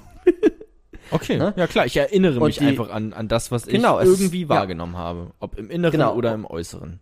Ja, und bei der komplexen Idee der Erinnerung das gleiche. Das ist dann die Erinnerung an einen, an den Apfel, ne? An diesen komplexen Gegenstand Apfel. Oder an eine Situation. Oder wie auch immer, ne? An etwas konkreten, komplexeren, an den du dich dran erinnerst. Das sind die komplexen Ideen der Erinnerung. Und dann haben wir jetzt noch ähm, die komplexen Ideen der Einbildung und die einfache Idee der Einbildung. Die komplexe Idee der Einbildung, als erstes gesagt, ist jetzt zum Beispiel ähm, der Goldene Berg. Das ist eine komplexe Idee der, der Einbildung. Oder Weil Gold komplex ist und, und, und der Berg ist auch ein, eine komplette Sinneswahrnehmung, die ich mir gemerkt habe. Äh, Und deswegen ist das komplex, oder? Ja, man, man könnte ja jetzt sagen, Gold ist ja doch eigentlich eher eine einfache Idee der Einbildung. ja, ja, könnte man auch sagen, theoretisch. Ne? Also Gold ob als- die als Gold- Farbe meinst du jetzt? Genau, als, als Farbe, ja. Ja. Da, da ist es so, wenn du jetzt Gold aber als Gegenstand Gold nimmst, ne, dann auf jeden Fall, ja, das stimmt. Das ist dann auf jeden Fall sehr komplex. Ähm, bei der komplexen Idee der Einbildung, genau wie du gesagt hast, ein goldener Berg. Ich habe auch überlegt, ob sowas wie Utopien dazu vielleicht gehören. Also wenn man da verschiedene Sachen der Erinnerung vielleicht zusammennimmt, irgendwie eine Utopie, irgendwie, äh, ja, Geld abschaffen, alle Menschen sind glücklich, Frieden, da setzt sich alles zusammen und schafft mir so eine Utopie, das ist irgendwie so eine komplexe Einbildung, die Ideen der Einbildung vielleicht, ne, weil ich das alles so zusammensetze. Ich habe das ja nicht irgendwann mal irgendwie kom komplex erlebt, sondern ich setze das ja alles zusammen. Ja, also, außer du widersprichst mir jetzt. Nee, ich glaube nicht. Ähm, Versuch erstmal zu folgen. Und bei den einfachen Ideen der Einbildung, das ist am einfachsten, weil er sagt, also eine einfache Idee der Einbildung wäre ja im Endeffekt, ich erinnere mich an etwas und setze es dann noch irgendwie zusammen oder verknüpfe da etwas. Also eine, eine einfache Sache, die ich noch verknüpfe. Und da sagt er, okay, also einfache Ideen der Einbildung, ähm, ja, da passe ich so. da gibt's nichts. Ähm, deswegen ist das vielleicht am einfachsten. Er, bele er belegt dann selbst, ob eine einfache Idee der Einbildung vielleicht die Schattierung der Farbe Rot ist, also dann leicht ein anderes Rot oder ein eher helleres Rot. Aber grundsätzlich sagt er, ähm, die komplexen, die einfachen Ideen der Einbildung, da ist es schwierig, ein Beispiel zu finden. Er spricht dann eher, wenn es um die Ideen der Einbildung geht, immer von, von komplexen Ideen der Einbildung. Okay, also sobald zwei einfache Ideen kombiniert werden, ist das schon etwas Komplexes. Hab ich das richtig verstanden? Ja. Okay. Ja. Ja. Und das sind so ein bisschen, ja, seine, seine ähm, Bewusstseinstheorie, so das Modell des, des menschlichen Geistes. Also egal, wie wir perzipieren, wie wir die Welt wahrnehmen, es ist immer einzuordnen in Sinneswahrnehmung, in Selbstwahrnehmung, diesen komplex oder einfach. An diese Sinnes- oder Selbstwahrnehmung können wir uns dran erinnern. Ne? Wir können, wir haben eine Idee davon und diese Ideen von etwas können wir durch unsere Fantasie im Kopf hin und her spielen und ähm, dann miteinander kombinieren. Ne? Und dann kann man durch verrückteste Ideen, die man miteinander kombiniert, kann man dann ja auch sowas schaffen wie äh, das Spaghetti-Monster. Das kennst du ja auch, ne? So eine Idee, der äh, so ein so ein Spaghetti-Monster, was hin und her fliegt in der Welt. Sowas kann man dann äh, durch die Ideen der der Einbildung schaffen. Ne? Ja, ja. O oder halt Gott oder so. Aber wie, Das fand mich die, Hm? das fand die Kirche nämlich zum Beispiel nicht so gut. Weil im Endeffekt sagte er, alles, alles muss immer auf die Wahrnehmung reduziert werden. Hm. Und erstmal, wenn Sachen dieser ganzen Theorie nicht zuzuordnen sind, sind die sowieso Humbug. Und bei Ideen der Einbildung ist es ja immer noch eine Einbildung. Ne? Es ist ja nicht etwas, was es in der Welt gibt. Und natürlich gibt es die Idee der Einbildung Gott, wenn man Gott gewisse menschliche Attribute zuschreibt oder äh, weltliche Attribute, aber es ist halt immer noch eine Einbildung. Ne? Es ist halt nichts etwas, was es tatsächlich irgendwie erkenntnistheoretisch zu erforschen gibt. ja, oder man hat es zumindest noch nicht gesehen oder gemessen. Ja. Ja. Das wäre dann äh, so Ja. die Voraussetzung Spek dafür, dass es Spekulation, sagt er. Das alles ist Spekulation. Ja. Und das fand die Kirche nicht so gut. Die haben gesagt, das ist nicht alles Spekulation. So, das ist der, das ist das Fundament des Wissens, ist doch gerade die Bibel. Und ja, so können wir durch diese Perzeptionstheorie, ich glaube, die konntest du jetzt schon mal ganz gut verstehen, ähm, uns die Welt anschauen und verschiedene Sachen erkennen. Und er spricht jetzt davon, dass wir ähm, zwei Kategorien quasi haben, wo wir dann die Erkenntnis einordnen können. Einmal Tatsachenwahrheiten und einmal Vernunftwahrheiten. Das ist nochmal wichtig als Grundbausteine seiner, ähm, seiner Theorie. Und diese Begriffe benutzt, glaube ich, auch Kant, glaube ich.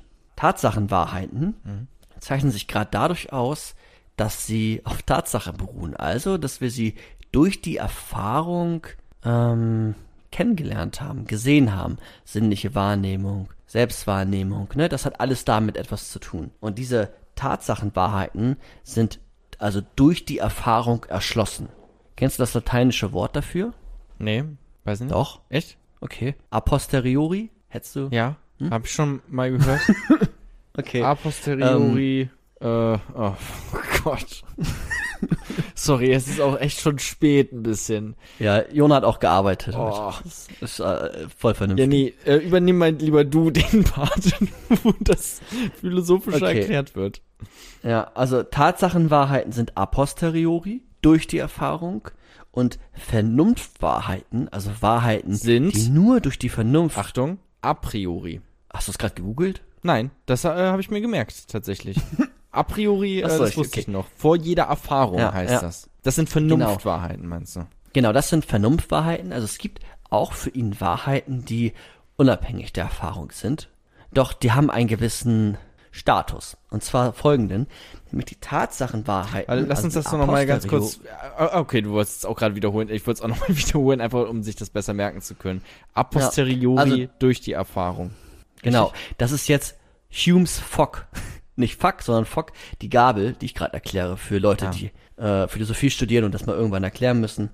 Ähm, dass es die, die Tatsachenwahrheiten sind, sind a posteriori durch die Erfahrung und kontingent. Kontingent heißt, sie können wahr oder falsch sein. Wahr oder falsch Aussagen betreffen immer die Welt. Also Aussagen über Tatsachen in der Welt können wahr oder falsch sein. Jona hat schwarze oder blonde Haare zum Beispiel. Ja, Kann jetzt, ich hab eins davon beides kann wahr nicht. sein, beides kann falsch sein, ich weiß.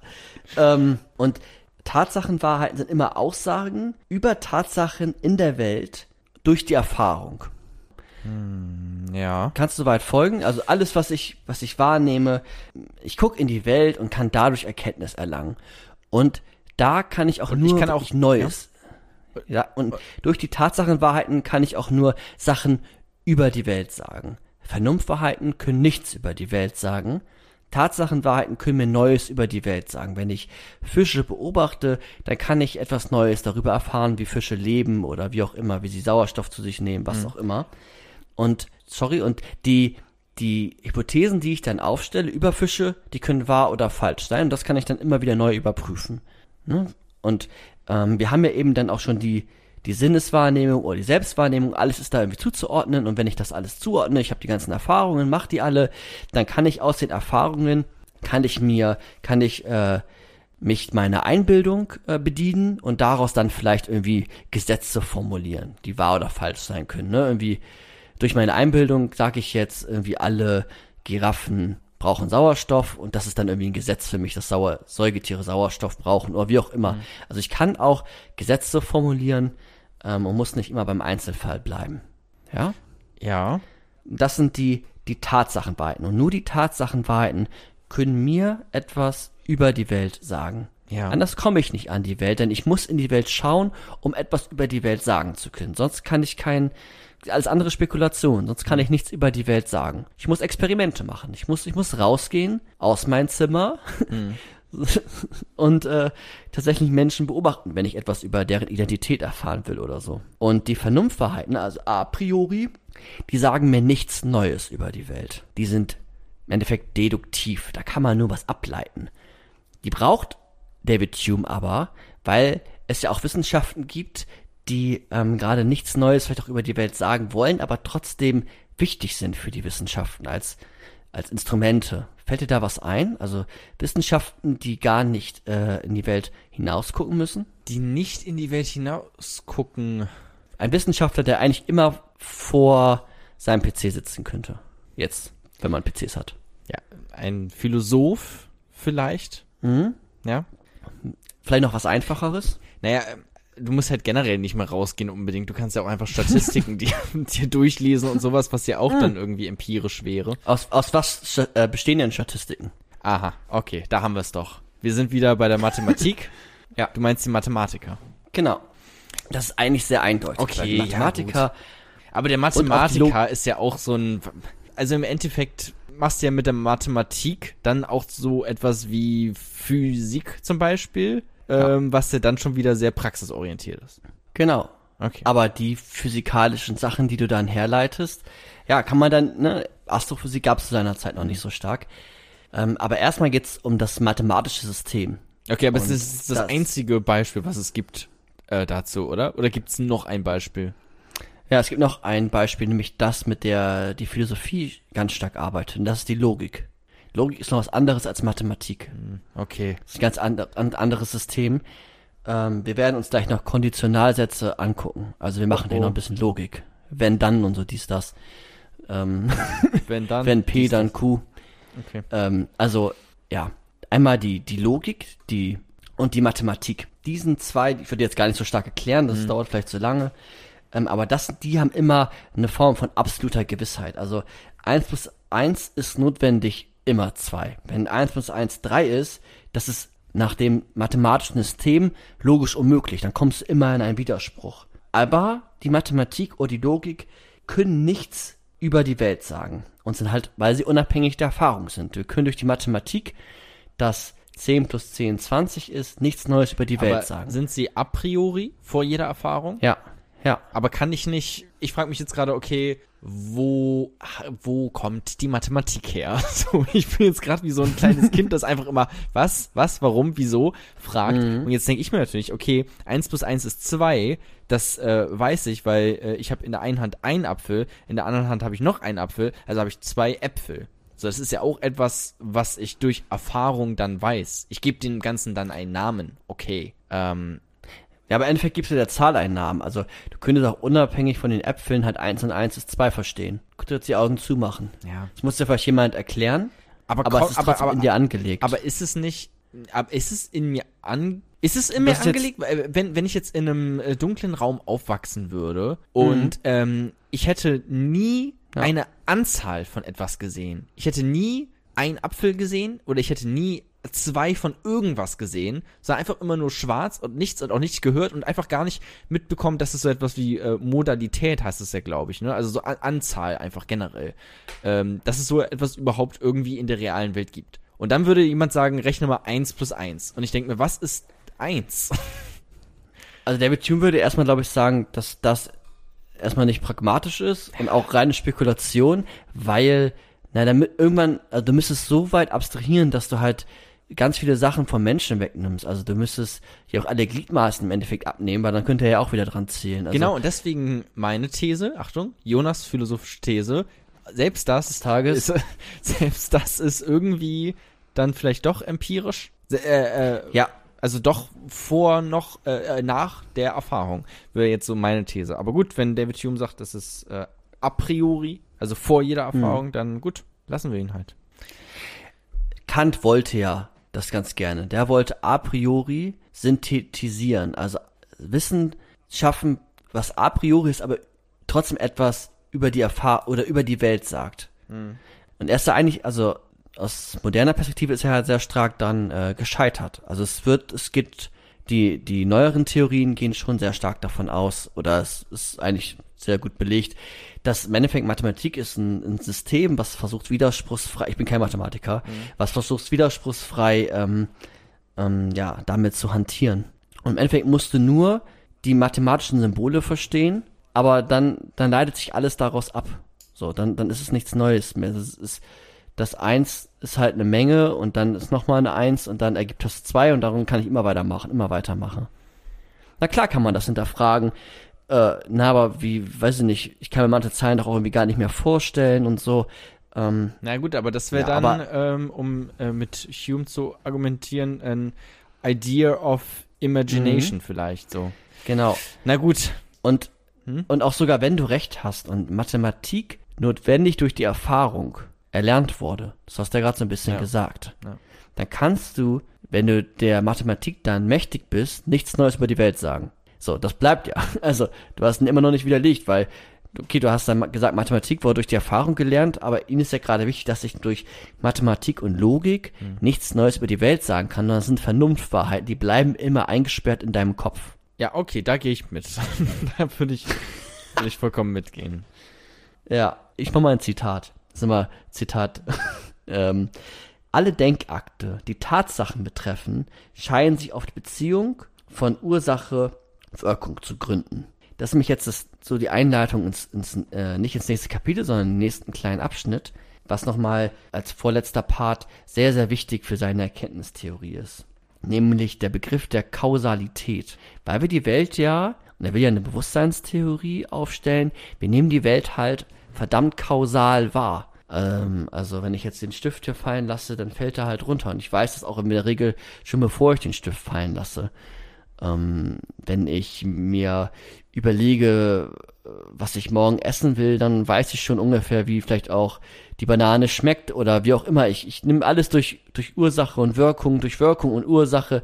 So nehmen wir in der Regel die, die Welt wahr. Und es hilft uns ja auch zu wissen, die und die Handlung, daraus erfolgt die und die Konsequenz. Natürlich kann das wahr oder falsch sein, aber wir wissen, dass, dass aus Handlungen Konsequenzen folgen. Vielleicht nicht welche, aber das wissen wir zumindest. Also wir nehmen die Welt kausal wahr. Ja? Ja. Würdest du da mitgehen, kritischer Jona? Ähm, da, da gehe ich mit. weil Ich habe mir schon so viele andere Sachen aufgeschrieben, wo ich nicht mitgehen werde, die wir doch bereden werden. Deswegen gehe ich da jetzt einfach mal mit. Okay, dann, ähm, ja. Also es ist jetzt ein neuer Abschnitt, ne? wenn du noch was Ja, vorher meckern willst, würde ich, ähm, würde ich äh, vorher noch e- erstmal was äh, wissen wollen, was ich glaube ich auch vorhin schon kurz habe anklingen lassen. Also nochmal zur Erinnerung. Äh, David Hume äh, unterscheidet ja in dieser Perzeptionstheorie, in dieser Bewusstseinstheorie zwischen ähm, Impre äh, nee, was war's? Impression of Sensation? Sinneswahrnehmungen? Ne? Genau, einmal Impression, die einfache Unterscheidung ist erstmal Impression, also Eindrücke und Ideen. Mhm. Und dann die Ideen nochmal in Selbst- und Sinneswahrnehmung und äh, Einbildung.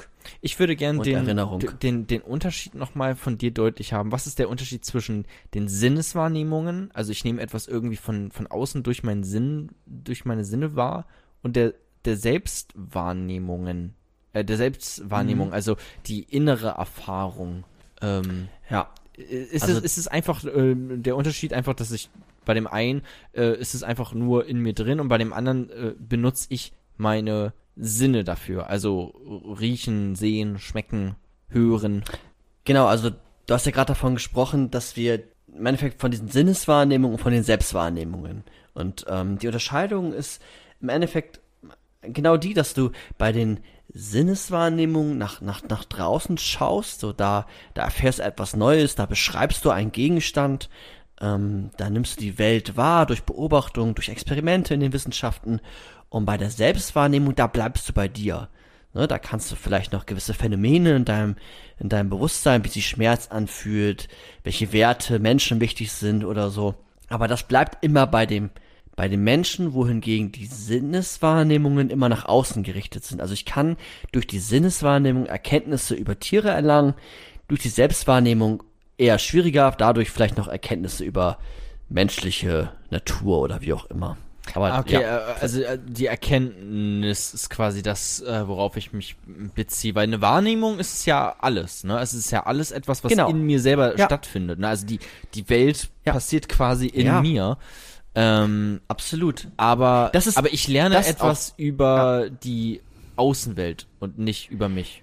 Genau, gut, dass du es nochmal sagst. Ähm, ich habe das ja auch am Anfang gesagt. Die Welt ist in dir. Im Endeffekt ist es eine, wie so ein Konstruktivismus. Du konstruierst in dir die Welt. Also für David Hume ist es nur wichtig, wie du die Welt im Endeffekt konstruierst, welche Bewusstseinsinhalte du gerade hast. Also ja, es ist komplett in dir. Beides. Ja. Ja, okay. Das andere ist dann mehr auf die Erkenntnis gerichtet.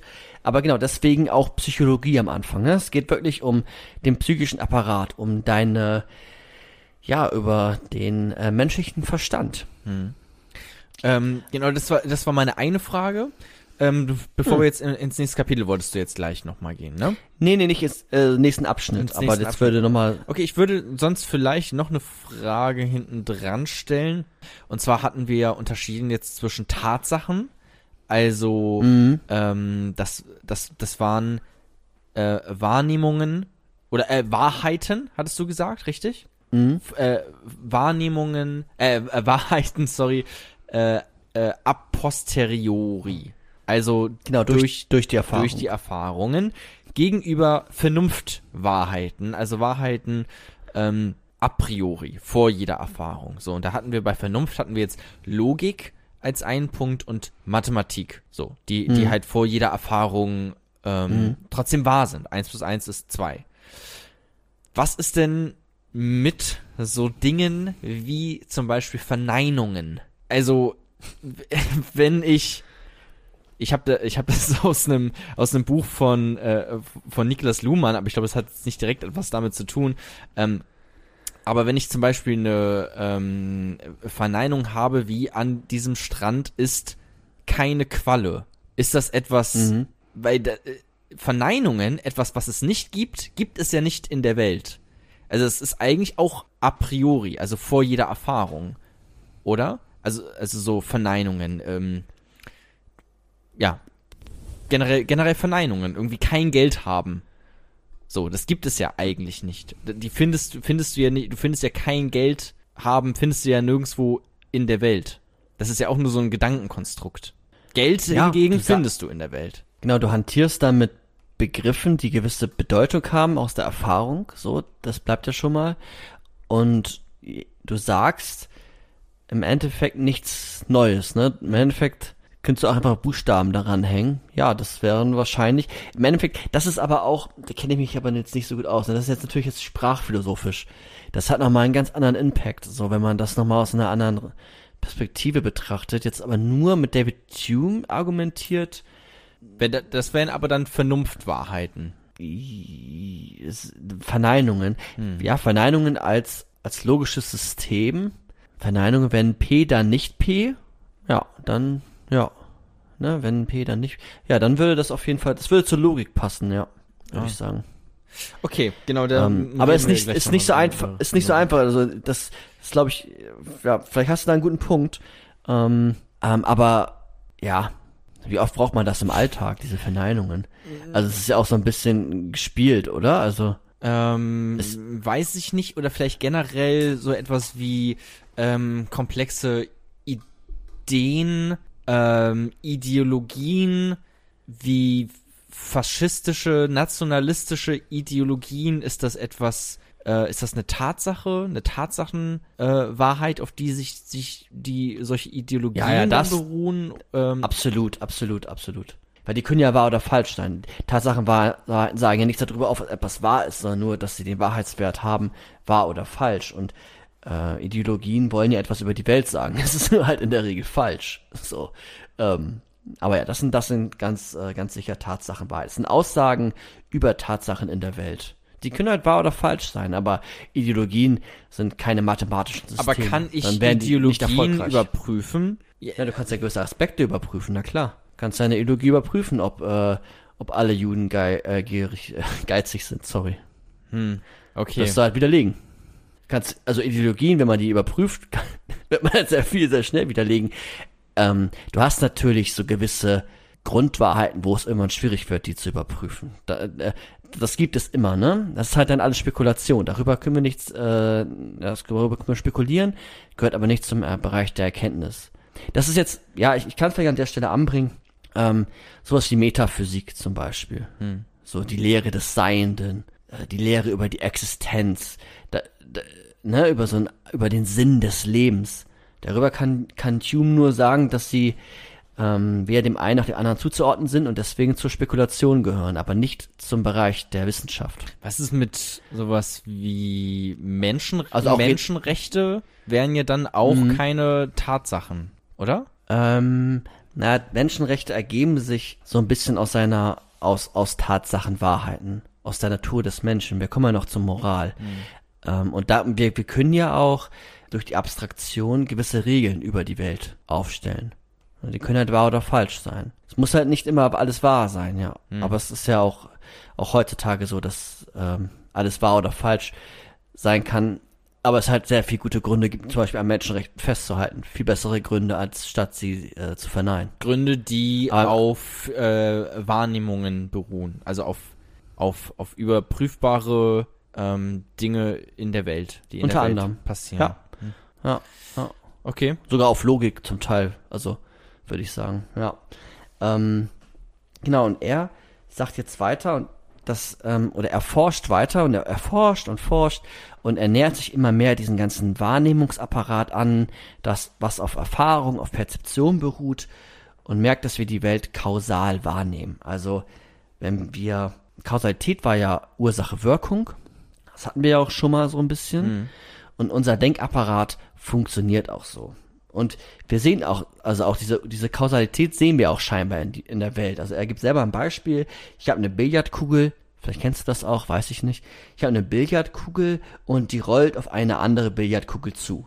Ja. Nun erwartest du ja auch notwendig, du erwartest, du gehst mit, du würdest deine Hand ins Feuer legen, dass wenn die eine Billardkugel auf die andere Billardkugel trifft, nehmen wir mal jetzt Billardkugel A und Billardkugel B, wenn Billardkugel A auf Billardkugel B trifft, wird sich Billardkugel B bewegen. Ja. Davon gehst du aus. Und du gehst da sogar notwendig von aus, würde ich jetzt sagen. Ne? Du würdest das nicht in Frage stellen. Ne? Die, Billardkugeln äh, rollen aufeinander zu und es wird diese Wirkung notwendig eintreten, dass sich eine äh, Billardkugel, die, also dass sich Billardkugel B bewegt. Hm. Ja. Warum würdest, würdest du das? Ähm, das fragt sich nämlich David Hume. Naja, das ist, das ist so fucking grundlegend, wollte ich gerade sagen, ähm, dass wenn ich das anzweifle, dann, äh, dann haben wir aber, also dann wird dieser Podcast hier nochmal sehr viel komplexer, sagen wir es mal so. Also dann kann ich ja gar nichts mehr irgendwie ähm, für wahr oder falsch halten, wenn ich nicht an das Gesetz der Kausalität ähm, glaube. Okay. Also würdest du es zum Objekt der Evidenz machen? Es ist einfach unbedingt wahr. Es ist so eindeutig, dass es wahr ist. Es ist so auf, eindeutig auf, wahr, dass ja. es ist, wenn du jetzt siehst, ich hier einen Kopfschuss bekomme, doofes Beispiel, sorry, und ich sterbe in dem Moment, dann ist es für dich eindeutig wahr. Da gibt's nichts, ne? Und es wäre auch psychologisch unklug, das zu verneinen, dass dein Bruder gerade gestorben ist. Dass dein Bruder es ist, ähm, ist. erschreckend, wie oft wir dieses Beispiel schon in dieses Podcastes hatten, tatsächlich. Echt? Äh, ich glaube, wir hatten das sogar schon mal. Ja, ja ich glaube auch. Ähm, ähm, ja, ja, klar. Ja, schon. Ja, das also um Evidenz zu erklären, dachte ich. ähm, Klar, also je, je, krasser die Beispiele, desto besser merkt man sich's vielleicht auch. Ähm, und ja. ähm, das äh, stimmt. Ja, vermutlich, weil man auch einfach äh, dieses basiert dann auch auf Erfahrung. Ich habe halt immer die Erfahrung gemacht, okay, wenn A passiert, dann äh, also wenn A das keine Ahnung, wenn ich ein Glas fallen lasse, dass es dann runterfällt. So einfach dieses Kausalitätsprinzip. Ähm, das ist einfach irgendwie der Welt inne. Genau, und er sagt jetzt, ähm, dass ob es der Welt inne ist, dazu kann ich nichts sagen, denn ich beschäftige mich nur mit Bewusstseinsinhalten. Ähm, mhm. Und im Endeffekt, er ist jetzt genau der Skeptiker, so der Kausalität. Weil er sagt, wir, Kausalität können wir nicht beobachten. Ja. Ich sehe, Kugel A trifft auf Kugel B. Ich kann ja nacheinander beobachten, Ich sehe dann die Wirkung, wie du es gerade schon gesagt hast, ne? Bisherige Erfahrungen bringen mich zu dem Schluss, dass wenn Kugel A auf Kugel B trifft, dass immer Kugel B sich bewegt. Aber ob Kugel B sich immer bewegt, das weiß ich nicht. Ich sehe es sehr oft und die Wahrscheinlichkeit ist sehr hoch, dass Kugel B sich bewegt. Aber Naturgesetz, notwendig, darüber kann ich nichts sagen. Kausalität finde ich in der Welt nicht. Das ist seine These jetzt. Hm. Also- Steile These. Meinst du nicht auch am Anfang, man kann so äh, induktiv, also vom Einzelfall auf, auf äh, aufs Allgemeine so eine Gesetzmäßigkeit ableiten? Hattest du das nicht ganz, ganz am Anfang gesagt mit der Giraffe? Ja, man kann darauf ableiten, aber dann kommt irgendwann ein Induktionsproblem. Und diesen Begriff hat auch David Hume geprägt. Und das Da kommen wir mich jetzt genau, da kommen mich jetzt hin. Nämlich anhand der Kausalität wird sich gleich dieses Induktionsproblem aufmachen. Wir, ne, wir reden mal ein bisschen weiter über die Kausalität, weil das ist noch nicht durch. So, darüber gibt es noch ein bisschen was zu reden. Also, wir haben A, dann B. Das wurde wie mehrfach beobachtet. Und durch meine Imagination kann ich jetzt das Gesetz machen, wenn A, dann B. Ja, das ist ja im Endeffekt diese Kausalität ja. ähm, also ich assoziiere, ne? Und in der Regel klappt das auch. Aber es hat nur eine gewisse Wahrscheinlichkeit. Es hat keine Notwendigkeit. Und das ist jetzt für David Hume wichtig. Vorher war das nämlich so, jetzt wird, jetzt kommt der schwierigste Part für heute. Vorher war das nämlich so, dass Kausalität wurde von den Rationalisten ähm, logisch begründet. Also sie sagten, dass das Ursache Wirkung und Wirk Wirkung Ursache, der Zirkel, dass ähm, der notwendig geschieht. Also da, sonst, sonst gibt es einen Widerspruch. Also jede Wirkung hat eine Ursache. So, ich lasse jetzt den Stift fallen. Der ist hingefallen, weil ich ihn hab fallen lassen. Und äh, jede Ursache hatte auch wiederum eine Wirkung. Also ich hatte den Stift in der Hand, weil ich jetzt gerade ein Beispiel machen wollte. Ne, es gibt immer etwas, was davor war und alles, was geschehen ist, hatte auch wieder eine, eine, eine Ursache. Und das haben die, ja? Kannst du Ja, mal man, bald ja, folgen? man ähm, kann es dann so zurückdeklinieren bis zum Urknall äh, und fragt sich dann, okay, welche Ursache hatte diese Wirkung wiederum? Genau, das, ja, das kann man. Aber die sagen jetzt erst einmal, dass das quasi ähm, logisch begründbar ist, dass diese Kausalität in der Welt existiert. Ne? Weil jede Ursache eine Wirkung hat und jede Wirkung hat eine Ursache. Und, ne, und diese logische Notwendigkeit, sagt David Hume, die können wir durch die Logik nicht begründen. Wir können es nur durch die Erfahrung begründen und sagen, okay, es hat eine gewisse Wahrscheinlichkeit, dass äh, jeden Tag die Sonne aufgeht oder dass wenn Kugel A auf Kugel B trifft, sich Kugel B bewegt. Aber es ist kein Naturgesetz und wir können es nicht logisch begründen. Und ich sage euch auch, warum wir es logisch nicht begründen können, weil wenn wir uns die Logik mal richtig genau angucken, dann geraten wir in einen Widerspruch in der Kausalitätsfrage. Und das machen wir jetzt. Er sagt, was wahr ist, ist, dass jede Wirkung eine Ursache hat. Jede Wirkung in der Welt hat eine Ursache. Ähm, Wirkung ist dann die, die, die hinreichende Bedingung und Ursache ist die notwendige Bedingung. Was das genau bedeutet, machen wir gleich. Ähm, was aber wir nicht sagen können, ist, dass jede Ursache eine Wirkung hat. Also wir können sagen, jede Wirkung hat eine Ursache, aber aus dem Satz, jede Wirkung hat eine Ursache, können wir nicht logisch ableiten, dass auch jede Ursache eine Wirkung hat. Ich sagte mich jetzt warum. Wir kommen mich jetzt in einen Widerspruch. Ähm, also, also das ist schon, ist schon kompliziert gerade. Nee, oder? du äh, ähm, mach's doch mal mit äh, den Billardkugeln äh, vielleicht nebenbei. Ich glaube, dann äh, hat man was, was man sich angucken kann, wenn das geht. Ja, also äh, Billardkugel B als äh, Wirkung, die irgendwo hingedonnert wird aufgrund der Ursache Billardkugel A. So. Genau, genau. Also wir haben Billardkugel B, wenn, äh, Billardkugel A, wenn A, dann B und dann rollt B, ne? In, der, in der Logik spricht man dann immer von, ich weiß gar nicht warum genau, von P und Q. Das würde ich jetzt gerne auch einmal machen. Also wir übersetzen jetzt mal den Satz, wenn Billardkugel A auf Billardkugel B trifft, ähm, dann ähm, fängt Ku- Billardkugel B an zu rollen. Ne? Das ist ja im Endeffekt das. Ja. Also wir haben eine, und übersetzt heißt das, wir haben eine, eine Wirkung und danach kommt die Ursache. mhm. Ja. Und das übersetzt heißt, wenn P, dann Q. Ne? Wenn P, dann Q. Und Wenn Jetzt ist es Billardkugel so- P, dann äh, Billardkugel B- Q. Genau. Und jetzt ist das in der, in der Logik so, was ein absolut äh, logischer äh, Schluss ist, also der ist widerspruchsfrei.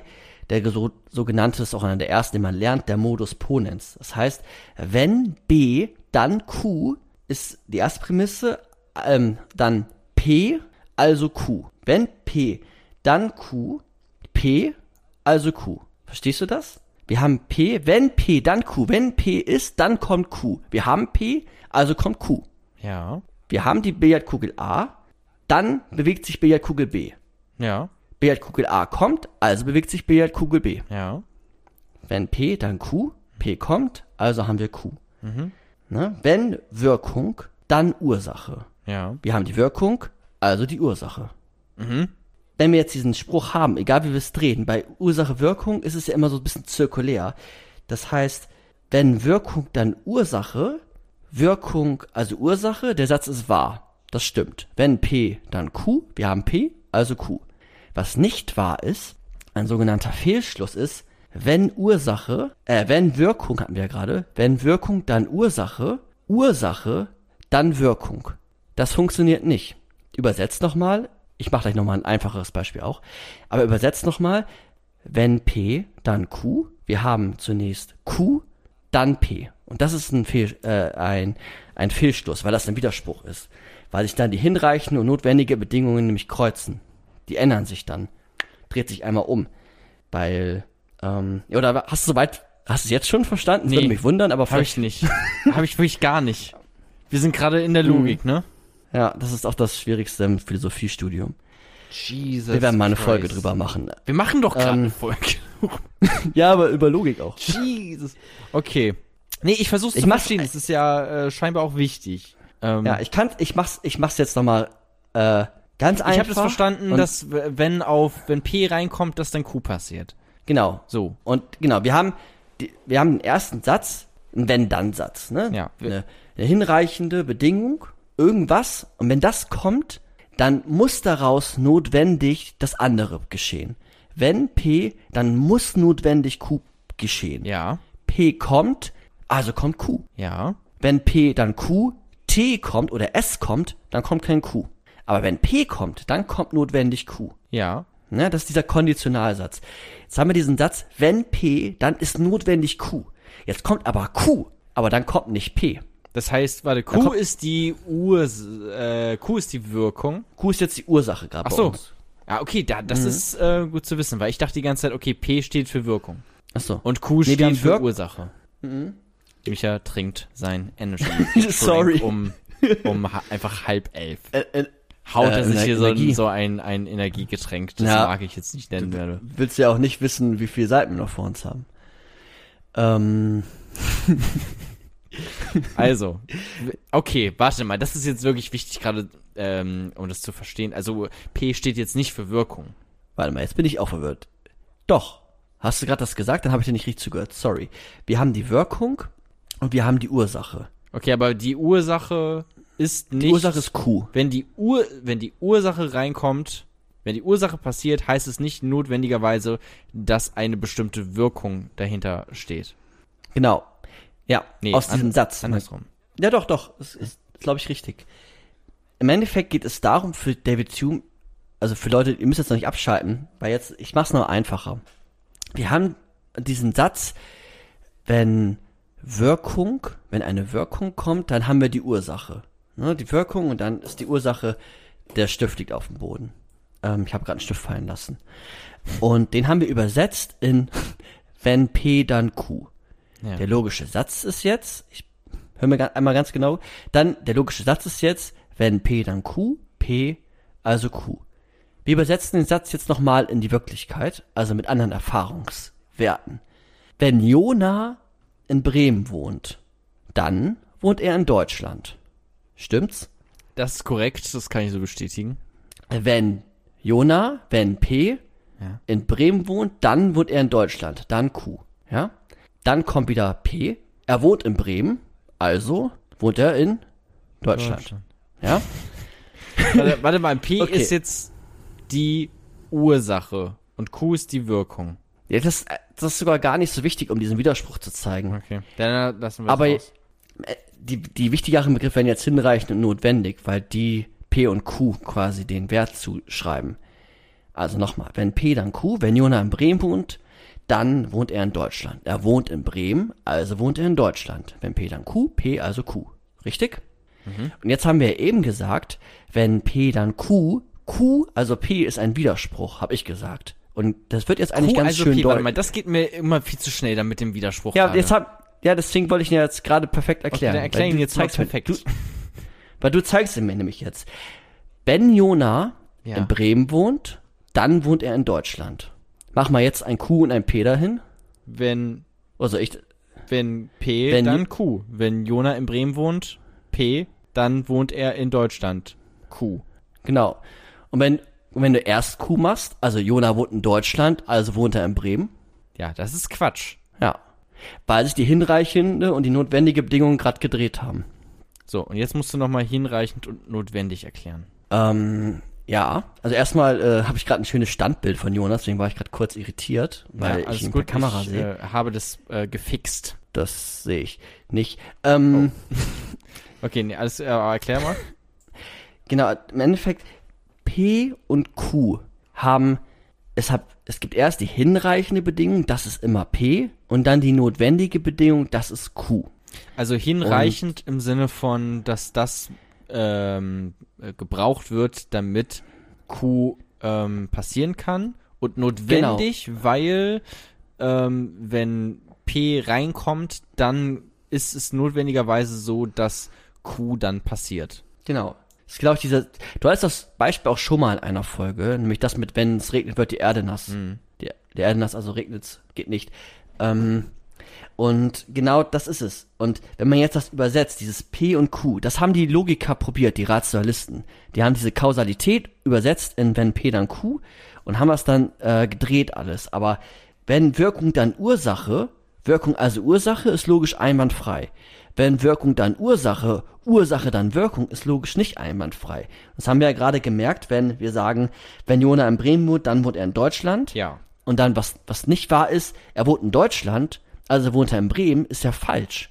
Weil dieses, weil die ganze Konstruktion an sich schon falsch ist, weil du von der, du hast erst die hinreichende Bedingung P und dann die notwendige Bedingung Q und im zweiten Satz packst du auf einmal die notwendige Bedingung Q als erste Prämisse und daraus folgt dann auf einmal die beliebige Prämisse P.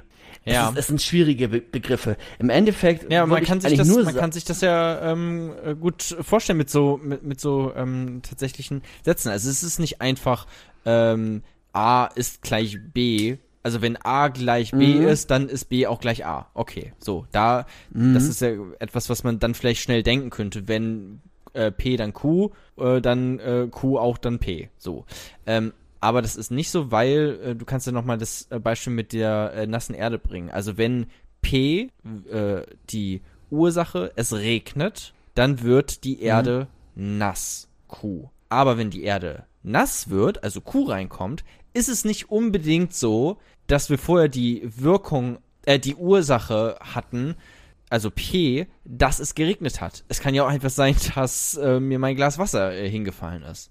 So, also dann hätten wir auf einmal eine ganz andere Ursache für diese Wirkung. Genau. Ja, hast ja gerade schon richtig erklärt. Okay. Es ist halt so kompliziert, weil man mit Ursache-Wirkung jetzt gerade hantiert, aber irgendwie auch von hinreichend und notwendig spricht und die Logiker übersetzen ja im Endeffekt gewisse Sätze der, der, äh, der Wirklichkeit in, in ihr logisches System. Und die wollten dadurch Kausalität erklären. Und das hat, das klappt aber nicht, weil da dieser Widerspruch aufkommt.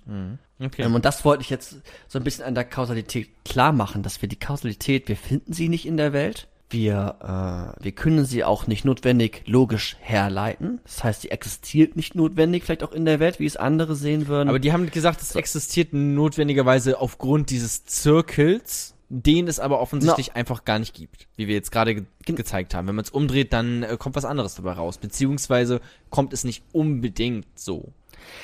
Ja, wir können im Endeffekt sagen, dass jede, jede Wirkung, ey, das Bild ist wieder da. Wir können sagen, dass jede Wirkung eine, eine Ursache hat, aber nicht, dass ähm, ja jede Ursache eine Wirkung hat. So. Und wie das alles aufgebaut ist, können wir nicht logisch einwandfrei, widerspruchsfrei herleiten. Und ähm, damit würde ich auch diese Kausalität, dieses formal logische so ein bisschen abschließen. Vielleicht noch ganz kurz für äh, Leute, die das interessiert. Das erste war der Modus Ponens, wenn P dann Q. P also Q.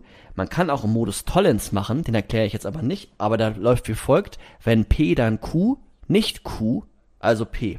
Dann kann man Q auch als erste Prämisse nehmen, muss sie dann nur verneinen. Das hatten wir eben ja schon mal so ein bisschen. Ne? Alles klar, okay. Micha Ähm. redet jetzt wieder privat mit den Philosophiestudentinnen, die hier gerade zuhören. Alles klar, okay, macht es unter euch aus. Ähm, was ich noch sagen wollte, also, ähm, fuck, jetzt habe ich es glaube ich vergessen. Ähm, also, Sonst das sage ich noch was zu, ja, sag erstmal noch was, zur was dazu. Kausalität. Genau, weil die Kausalität ist jetzt eigentlich nur die Überbrückung oder die Brücke, um von Gegenwärtigen auf etwas Zukünftiges zu schließen. Und wir nehmen die Kausalität an, weil wir die sehr oft einfach wahrgenommen haben. Das ist es, was ich auch sagen wollte. Also, okay, Genau, man kann es vielleicht nicht beweisen, aber es ist ja schon sehr, sehr intuitiv. Und Genau. richtig. Ja, ja. Und wir sehen immer das Vor- und Nacheinander ähm, und die Perzeptionen zeigen uns das auch, aber es ist kein notwendiges Gesetz. Es ist kein Naturgesetz, wo jetzt viele Forscher sofort sagen würden, oh mein, also dann, wie soll dann noch Physik oder so funktionieren, wenn ich nicht mal das annehmen kann? Das hast du am Ich- Anfang ja auch so ein bisschen gesagt. Ähm, aber David Hume sagt, und das ist vielleicht so ein bisschen die, die, ja, es ist auch immer so, so ein Schlagwort. Er sagt, die Erfahrung, dass wir das so und so oft ähm, wahrgenommen haben und dann immer wieder auf das schließen, ist die Gewohnheit. Die Gewohnheit sagt uns, wenn Billardkugel auf Billardkugel trifft, dann bewegt sich die eine oder die andere. Ähm, und die, die Gewohnheit ist das, was uns sagt, wie, wie die Kausalität äh, in der Welt agiert. Ähm, und die Gewohnheit ähm, ist auch nochmal so wirklich ein wichtiger Begriff, der auch gleich nochmal so ein bisschen vorkommt. Ja, aber wir können sonst über Sachen in der Welt immer nur Wahrscheinlichkeitsaussagen machen. Außer natürlich, die Welt wäre immer perfekt gleich. So, so ein äh, Uniformitätsprinzip. Wenn die, wenn die Welt immer gleich wäre, dann ähm, bist noch da? Ja. Okay, weil ich habe kein Bild und es war so leise. Wenn, sorry, wenn die, die Welt immer gleich wäre, dann ähm, könnte man vielleicht äh, das notwendig sagen, aber die Welt ist auch immer unterschiedlich so. Die Welt ist nicht immer gleich, die Welt ist immer in einem, einem Fluss, in einem Werden. Und ähm, deswegen können wir immer nur mit Wahrscheinlichkeiten Aussagen treffen. Also auch die, was Ähm. er vorhin als Tatsachen, Wahrheiten beschrieben hat, Mhm. sind dann doch jetzt nur Wahrscheinlichkeiten. Ja, und das Aufgrund dieser, weil er dieses Kausalitätsprinzip, was wir alle verinnerlicht haben, wo wir uns alle ziemlich sicher sind, dass es wirklich existiert, ähm, weil er das anzweifelt. Aus Ja, und- berechtigten Gründen vielleicht auch. Und, und jetzt, ähm, an der, genau an der Stelle hakt jetzt das ein, was ich von der Stunde gesagt habe. Er ist irgendwie Empirist und er ist mit diesen Gedanken dahingegangen. Die Erfahrung ist das Wichtigste, aber er reißt gerade den ganzen Empiristen den Boden weg, weil er im Endeffekt sagt, alles, was ihr über die Welt sagt, könnt ihr nicht sicher sagen. Ja. Es ist immer nur wahrscheinlich, ist immer nur eine Wahrscheinlichkeit. Aber ihr könnt nicht sicher sagen, dass morgen die Sonne aufgeht. Okay, Das wissen wir nicht. aber die Wahrscheinlichkeit ist dann einfach scheinbar so extrem hoch. Ähm, also sie ist quasi zu 99,9999% hoch, dass er auch dann im Umkehrschluss nur zu 0,00001% ein Rationalist ist. Ja. okay. Und ähm, ja, Oder? Und ja, doch. Und abschließend sagt er jetzt auch noch, dass wir aber die Fähigkeit der Kausalität ähm, ja auch brauchen. Also wir haben sie eben durch die Gewöhnung oder Gewohnheit, aber wir brauchen sie ja auch. Also er sagt auch selber, ähm, äh, sei Philosoph, aber all deiner Philosophie bleibe ein Mensch oder sei ein Mensch. Und natürlich brauchen wir, wie ich es vorhin gesagt habe, müssen wir wissen, wenn ich die Handlung ausübe, dass ungefähr die und die Konsequenz daraus folgt. Das, das müssen wir wissen. Ne? Wenn ich jetzt schlafen gehe um sechs, dann macht es schon Sinn, morgen davon auszugehen, dass, dass der Tag auch beginnt. So. dass, dass die Sonne aufgeht und dass äh, die Struktur des Tages wieder auf mich ein, eintritt, eintrifft. Ja. Und ja, das ist das mit der Kausalität und jetzt noch als komplett abschließenden Punkt zur Erkenntnistheorie. Wow. Ähm, sorry, dass es, dass es so, so, so ausgiebig ist. Ähm, ist nämlich dieses Induktionsproblem. Was ich gerade schon gesagt habe. Er nimmt den Empiristen so ein bisschen den Boden weg und sagt, okay, vom Einzelfall aufs Allgemeine können wir keine sicheren, keine sicheren Aussagen treffen. Und ähm, ja, wir, wir haben immer, wir können immer nur mit Wahrscheinlichkeiten rechnen. Also okay, alle Raben, die wir bisher beobachtet haben, sind schwarz, also können wir sagen, alle Raben sind schwarz, aber wir wissen es halt nicht genau. Und genau diesen Grundgedanken haben auch, äh, hat einmal Kant dann aus diesem dogmatischen Schlummer gerufen, der ähm, ja dann gemerkt hat, okay, warte mal, da hat, da hat Hume einen Punkt und wie machen wir das jetzt mit der Kausalität? Weil bei Kant ist ja die Kausalität nochmal ganz anders. So der, ohne es jetzt stark zu erklären, aber für ihn ist Kausalität nur eine Notwendigkeit, um die Welt wahrzunehmen.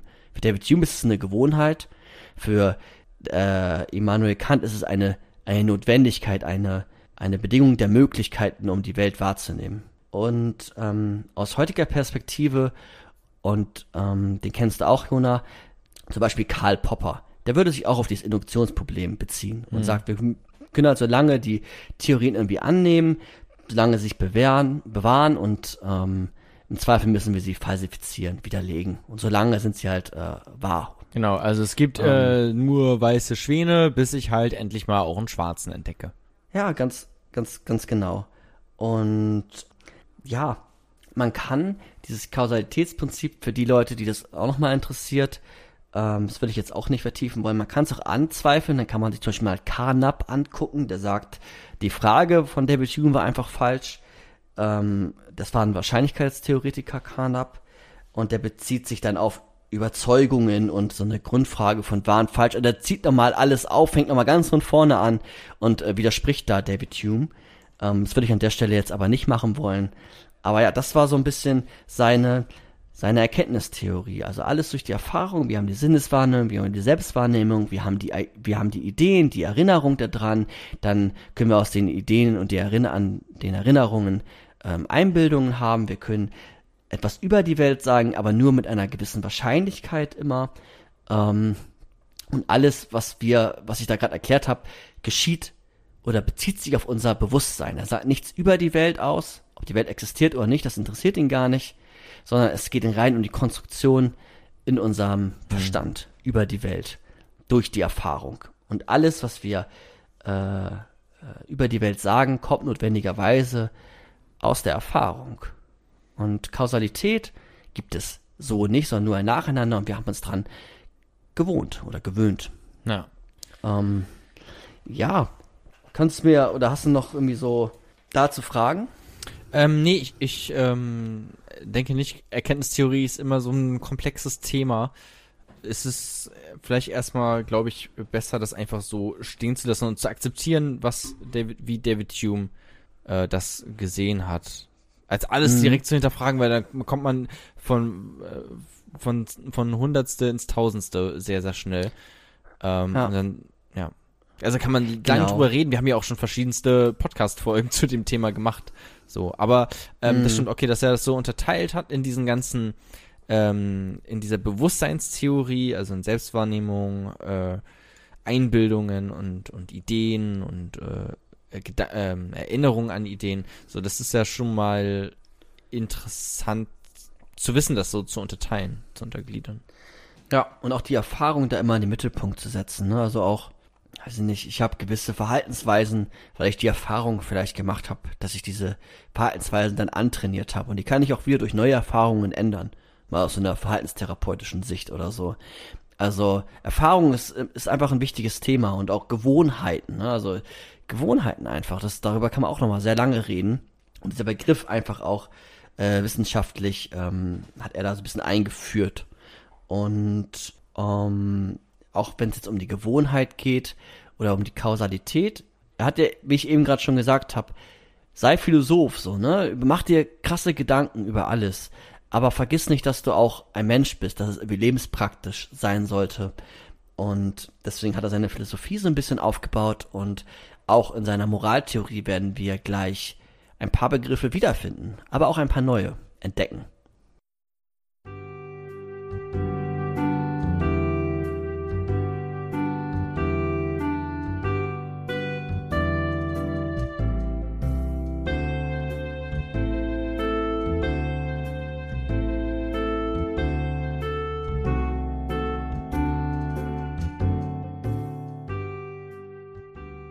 Kapitel 3 Die Vernunft als Sklavin der Leidenschaften Wir haben eben schon hören können, und ich glaube auch die meisten konnten uns folgen, so mehr oder weniger.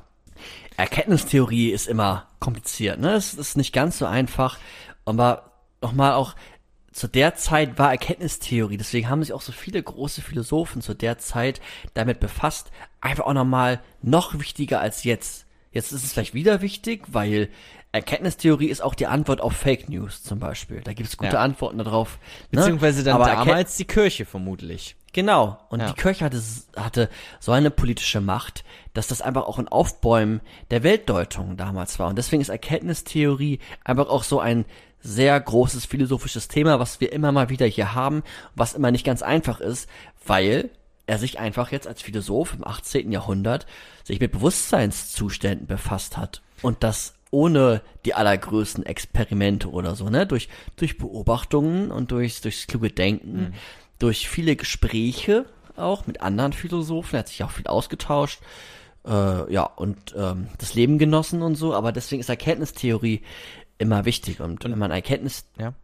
Verstanden hat, dann kann man auch daraus äh, manchmal andere Sachen ableiten. Also wie, wie komme ich eigentlich zu meinen Sinneswahrnehmungen? Also, oder wie komme ich dazu, dass ich Micha bin? Naja, vielleicht ist das alles Erfahrung und Lebensgeschichte und ich bin nicht ein determiniertes Wesen. Also da kommt man immer weiter, ne? Und dann geht es auf einmal zur Willensfreiheit oder es geht dann dahin, aber auch bei David Hume, der dazu Sachen gesagt hat, reduziert sich das immer wieder auf das Fundament der Erkenntnistheorie. Und deswegen ist Erkenntnistheorie als Basic manchmal wichtig und auch immer gut, um Philosophie zu lernen. Also zu lernen, sehr kleinschrittig, widerspruchsfrei zu denken und zu argumentieren, wenn man sich solchen komplexen Themen widmet. Was wolltest du sagen, Jonas? Und um natürlich dahin zu kommen, weil du jetzt gerade Fake News angesprochen hast, was mir vorhin nämlich auch schon dann durch den Kopf gegangen ist, dass klar beschäftigt euch alle selber erstmal mit den Theorien und kommt zu euren eigenen äh, Schlüssen, aber ich würde schon stark dafür plädieren, dass es so etwas gibt wie Tatsachen,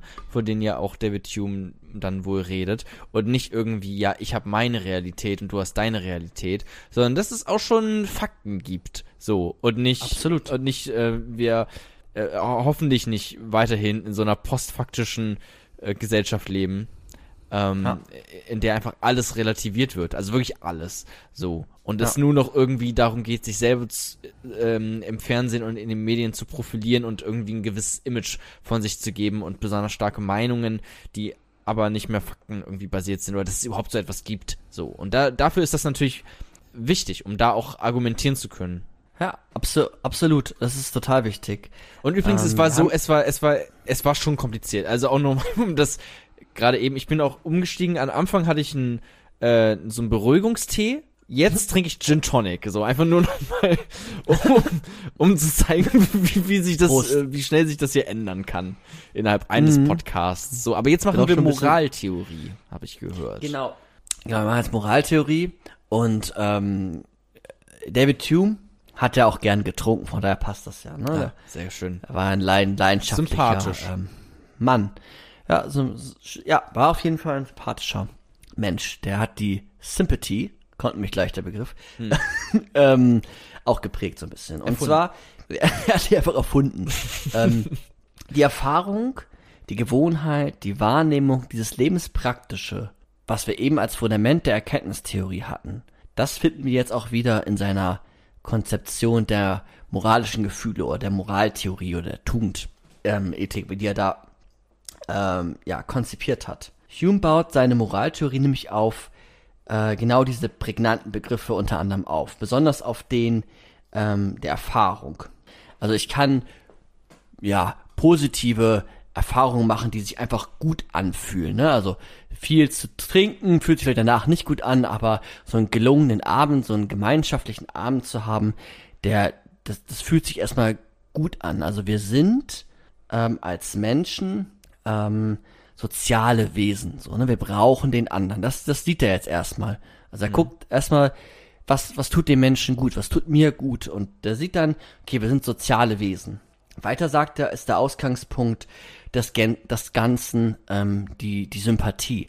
Und Sympathie übersetzt würden wir es jetzt äh, modern in, in Empathie. Also so die Grundquelle manchmal auch der Moral, also dieses, dieses Mitempfinden, dieses Mitleiden. Und das tun wir Menschen auch. Wir können mitempfinden, wir können mitleiden.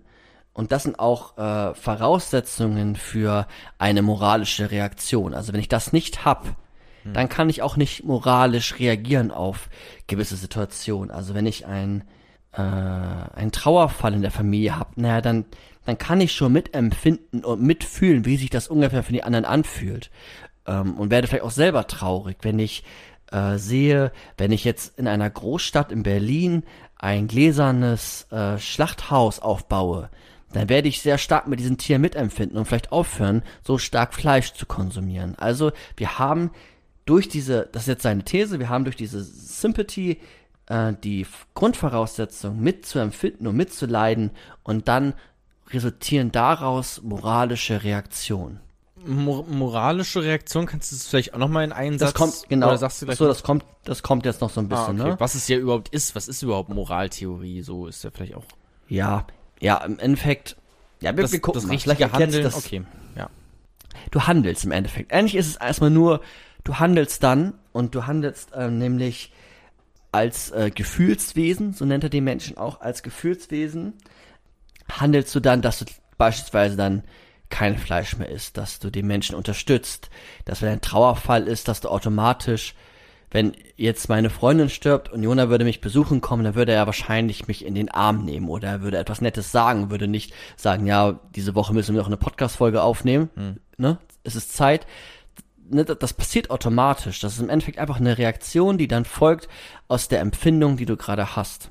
Ist seine, ne, das sagt David Hume. Und Er, meint, es ist so eine Grundlage für moralisches Handeln dann. Genau, Okay. genau. Ja.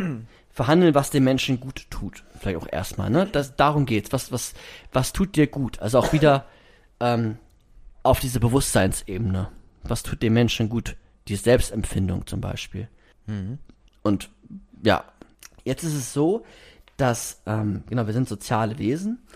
Und das hatten wir am Anfang ja schon mit diesem Glück. Ne? Also wir, ähm, wir brauchen den anderen Menschen auch, also wir sind quasi ein bisschen auch abhängig von denen, um glückliche Menschen zu sein, sagt er. Also wenn ich jetzt im Paradies leben würde, und da wären, da wäre so viel Essen und so viel Trinken oder wie auch immer, dann könnte ich dieses Glück gar nicht teilen mit anderen. Aber um, aber um wirklich glücklich zu sein, brauche ich eigentlich diese Mitteilung mit anderen. Ähm, ich ich kenne das ganz gut, wenn ich damals äh, Spiele gespielt habe, gezockt habe, dann war das viel schöner danach zu Jona zu gehen und zu sagen, ich habe jetzt diesen Endgegner besiegt. Oder Jona sitzt vielleicht sogar noch daneben und wir erfahren gemeinsam diese Situation, dass ich gerade diesen Endgegner besiege. Oder Jona oft auch.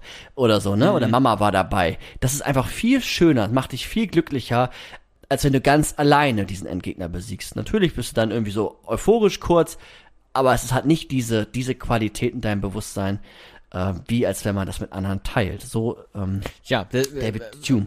Also man sieht das ja auch immer bei Kindern, ähm, die, wenn sie irgendwas machen, generell, einfach wenn sie irgendwie spielen, dass sie dann immer sofort zu Mama rennen äh, und sagen, Mama, Mama, guck mal, so hier, ich kann das und das, ich kann Ratschlag, so beachte mich. So, weil das vermutlich Ja. auch einfach, sorry für den Frosch am Hals zwischendurch, ähm, weil das einfach vermutlich auch mehr Spaß macht ähm, und erfüllender ist, wenn man das, das teilen kann. Also es wäre auch eine äh, ne Evidenz vielleicht, etwas, was man erfahren hat. Genau, und er sagt jetzt, diese moralischen Gefühle, diese Moral Sense, diese moralischen Gefühle, die sind im Menschen. In der Regel haben das alle Menschen. Es gibt vielleicht Ausnahmen, ne? Auch aus neueren, ne? Vielleicht gibt es irgendwie einen Soziopath oder wie auch immer, aber in der Regel hat das jeder Mensch, so. Die ist Und der Regel-. Ja, und das, das ist auch äh, das, das Wichtigere. Und die haben durch diese Gefühle, weil wir Gefühlswesen sind, haben wir spontane emotionale Stellungnahmen. Ne, also ich besiege den Endgegner und das war irgendwie, das war mir super wichtig. Dann nimmt Jona mich auf einmal an den Arm oder wir fangen an zu weinen, Ja. weil wir bei Dark Souls den, den König da besiegt haben oder die Three Kings oder so. Also es ist spät und ich habe auch schon ein bisschen Bock zu zocken. ähm, Wir können wirklich mal auch, auch ein gutes Konzept, also generell so ähm, Videospiele und, und Philosophie zu vereinen, da gibt's bestimmt auch äh, viele Anlaufstellen, äh, Stellen, Ja, genau wie bei bestimmt, Serien und ja. Philosophie. Da kann man das bestimmt auch mit, mit Videospielen gut machen. Müssen wir vielleicht Ja. mal auf dem Schirm haben, dass wir da was zu produzieren. Ja. Und wir merken jetzt schon bei David Hume, dass die Gefühle äh, die Basis darstellen, ne? Das Empfinden, wie wir es eben schon hatten in seiner Erkenntnistheorie, ähm, haben wir jetzt bei den moralischen Empfindungen sind, sind die Gefühle das Wichtigste. Und Also auch eine, eine Wahrnehmung. etwas. Genau, es ist eine Wahrnehmung, eine Selbstwahrnehmung. Oder Ja. du siehst dann etwas und das macht etwas mit dir. Du siehst einen Mord und du merkst sofort in der, in, in der, in der Regel, wenn du jetzt auf die Straße gehst, Jona, und vor dem Penny wird jemand erschossen, dann, da- dann verabscheust du den Mord. Du hast auch vielleicht Angst und läufst weg oder du, du, du unterstützt den, der gerade dann auf dem Boden liegt oder so. Aber in der, also in deiner Bewertung ist es für dich was Schreckliches. Es ist nicht was Schönes. Ja, Und es, das, also es werden überraschend viele Menschen in diesem Podcast heute erschossen. Möchte ich mal sagen. Aber, ja, stimmt. aber ja, ich, Ja. ich bewerte das sofort negativ aufgrund meiner Sympathy, meiner Empathiefähigkeit, die ich mit diesen Menschen habe. Genau. Und also ich, wir machen das gleich nochmal deutlich an dem Beispiel eines Mordes. Hm. Ähm, nicht, weil ich so Bock dazu habe, weil das David Hume selbst gemacht hat. Ah, okay. Ähm, eine Analyse des Mords. So ganz bisschen. Weiß nicht, ob Und, das stimmt. ähm, aber okay. Doch, doch, doch. Ja, okay. Ähm, aber, und das ist jetzt festzuhalten, und das ist grundlegend unterschiedlich zu bisherigen äh, Theoretikern, die wir vorgestellt haben, würde ich sagen, dass das Zentrum sind die Gefühle, und es ist nicht die Vernunft. Ne? Es ist nicht Kant, der ab der ein Moralprinzip aus der Vernunft ableitet, wo Gefühle gar nicht so den Stellenwert haben. Bei Kant gibt es ja noch so einen guten Willen, der uns dann sagt, wie wir irgendwie handeln sollen. Das geht in die Richtung, aber moralische Prinzipien sind unabhängig der, der Gefühle. Die sind aus der Vernunft abzuleiten, sind widerspruchsfrei, kategorischer Imperativ, etc. oder, also, ne, sowas. Oder auch Aristoteles geht auch in so eine Richtung manchmal. Oder da, da findet man das auch wieder, so ein Vernunftbegriff. Und für David Hume ist jetzt das Gefühl die Basis. Steht zumindest Und- irgendwie nicht im Mittelpunkt, ne? Bei so einem kategorischen Imperativ zum Beispiel auch. Die, ja, die Vernunft ist immer nur etwas, das sehen wir auch gleich bei der Analyse des Mords, immer nur etwas, was etwas bewährt, äh, was etwas beschreiben kann, die uns dann irgendwie nach ihm zumindest äh, vielleicht so nicht mal sagt, wie wir dann handeln, so nicht die Vernunft sagt dann, dass du jetzt Michael in den Arm nimmst, wenn er da den Endgegner besiegt hat, sondern das sagen die Leidenschaften. Deswegen auch das Kapitel, die Vernunft als Sklavin der Leidenschaften.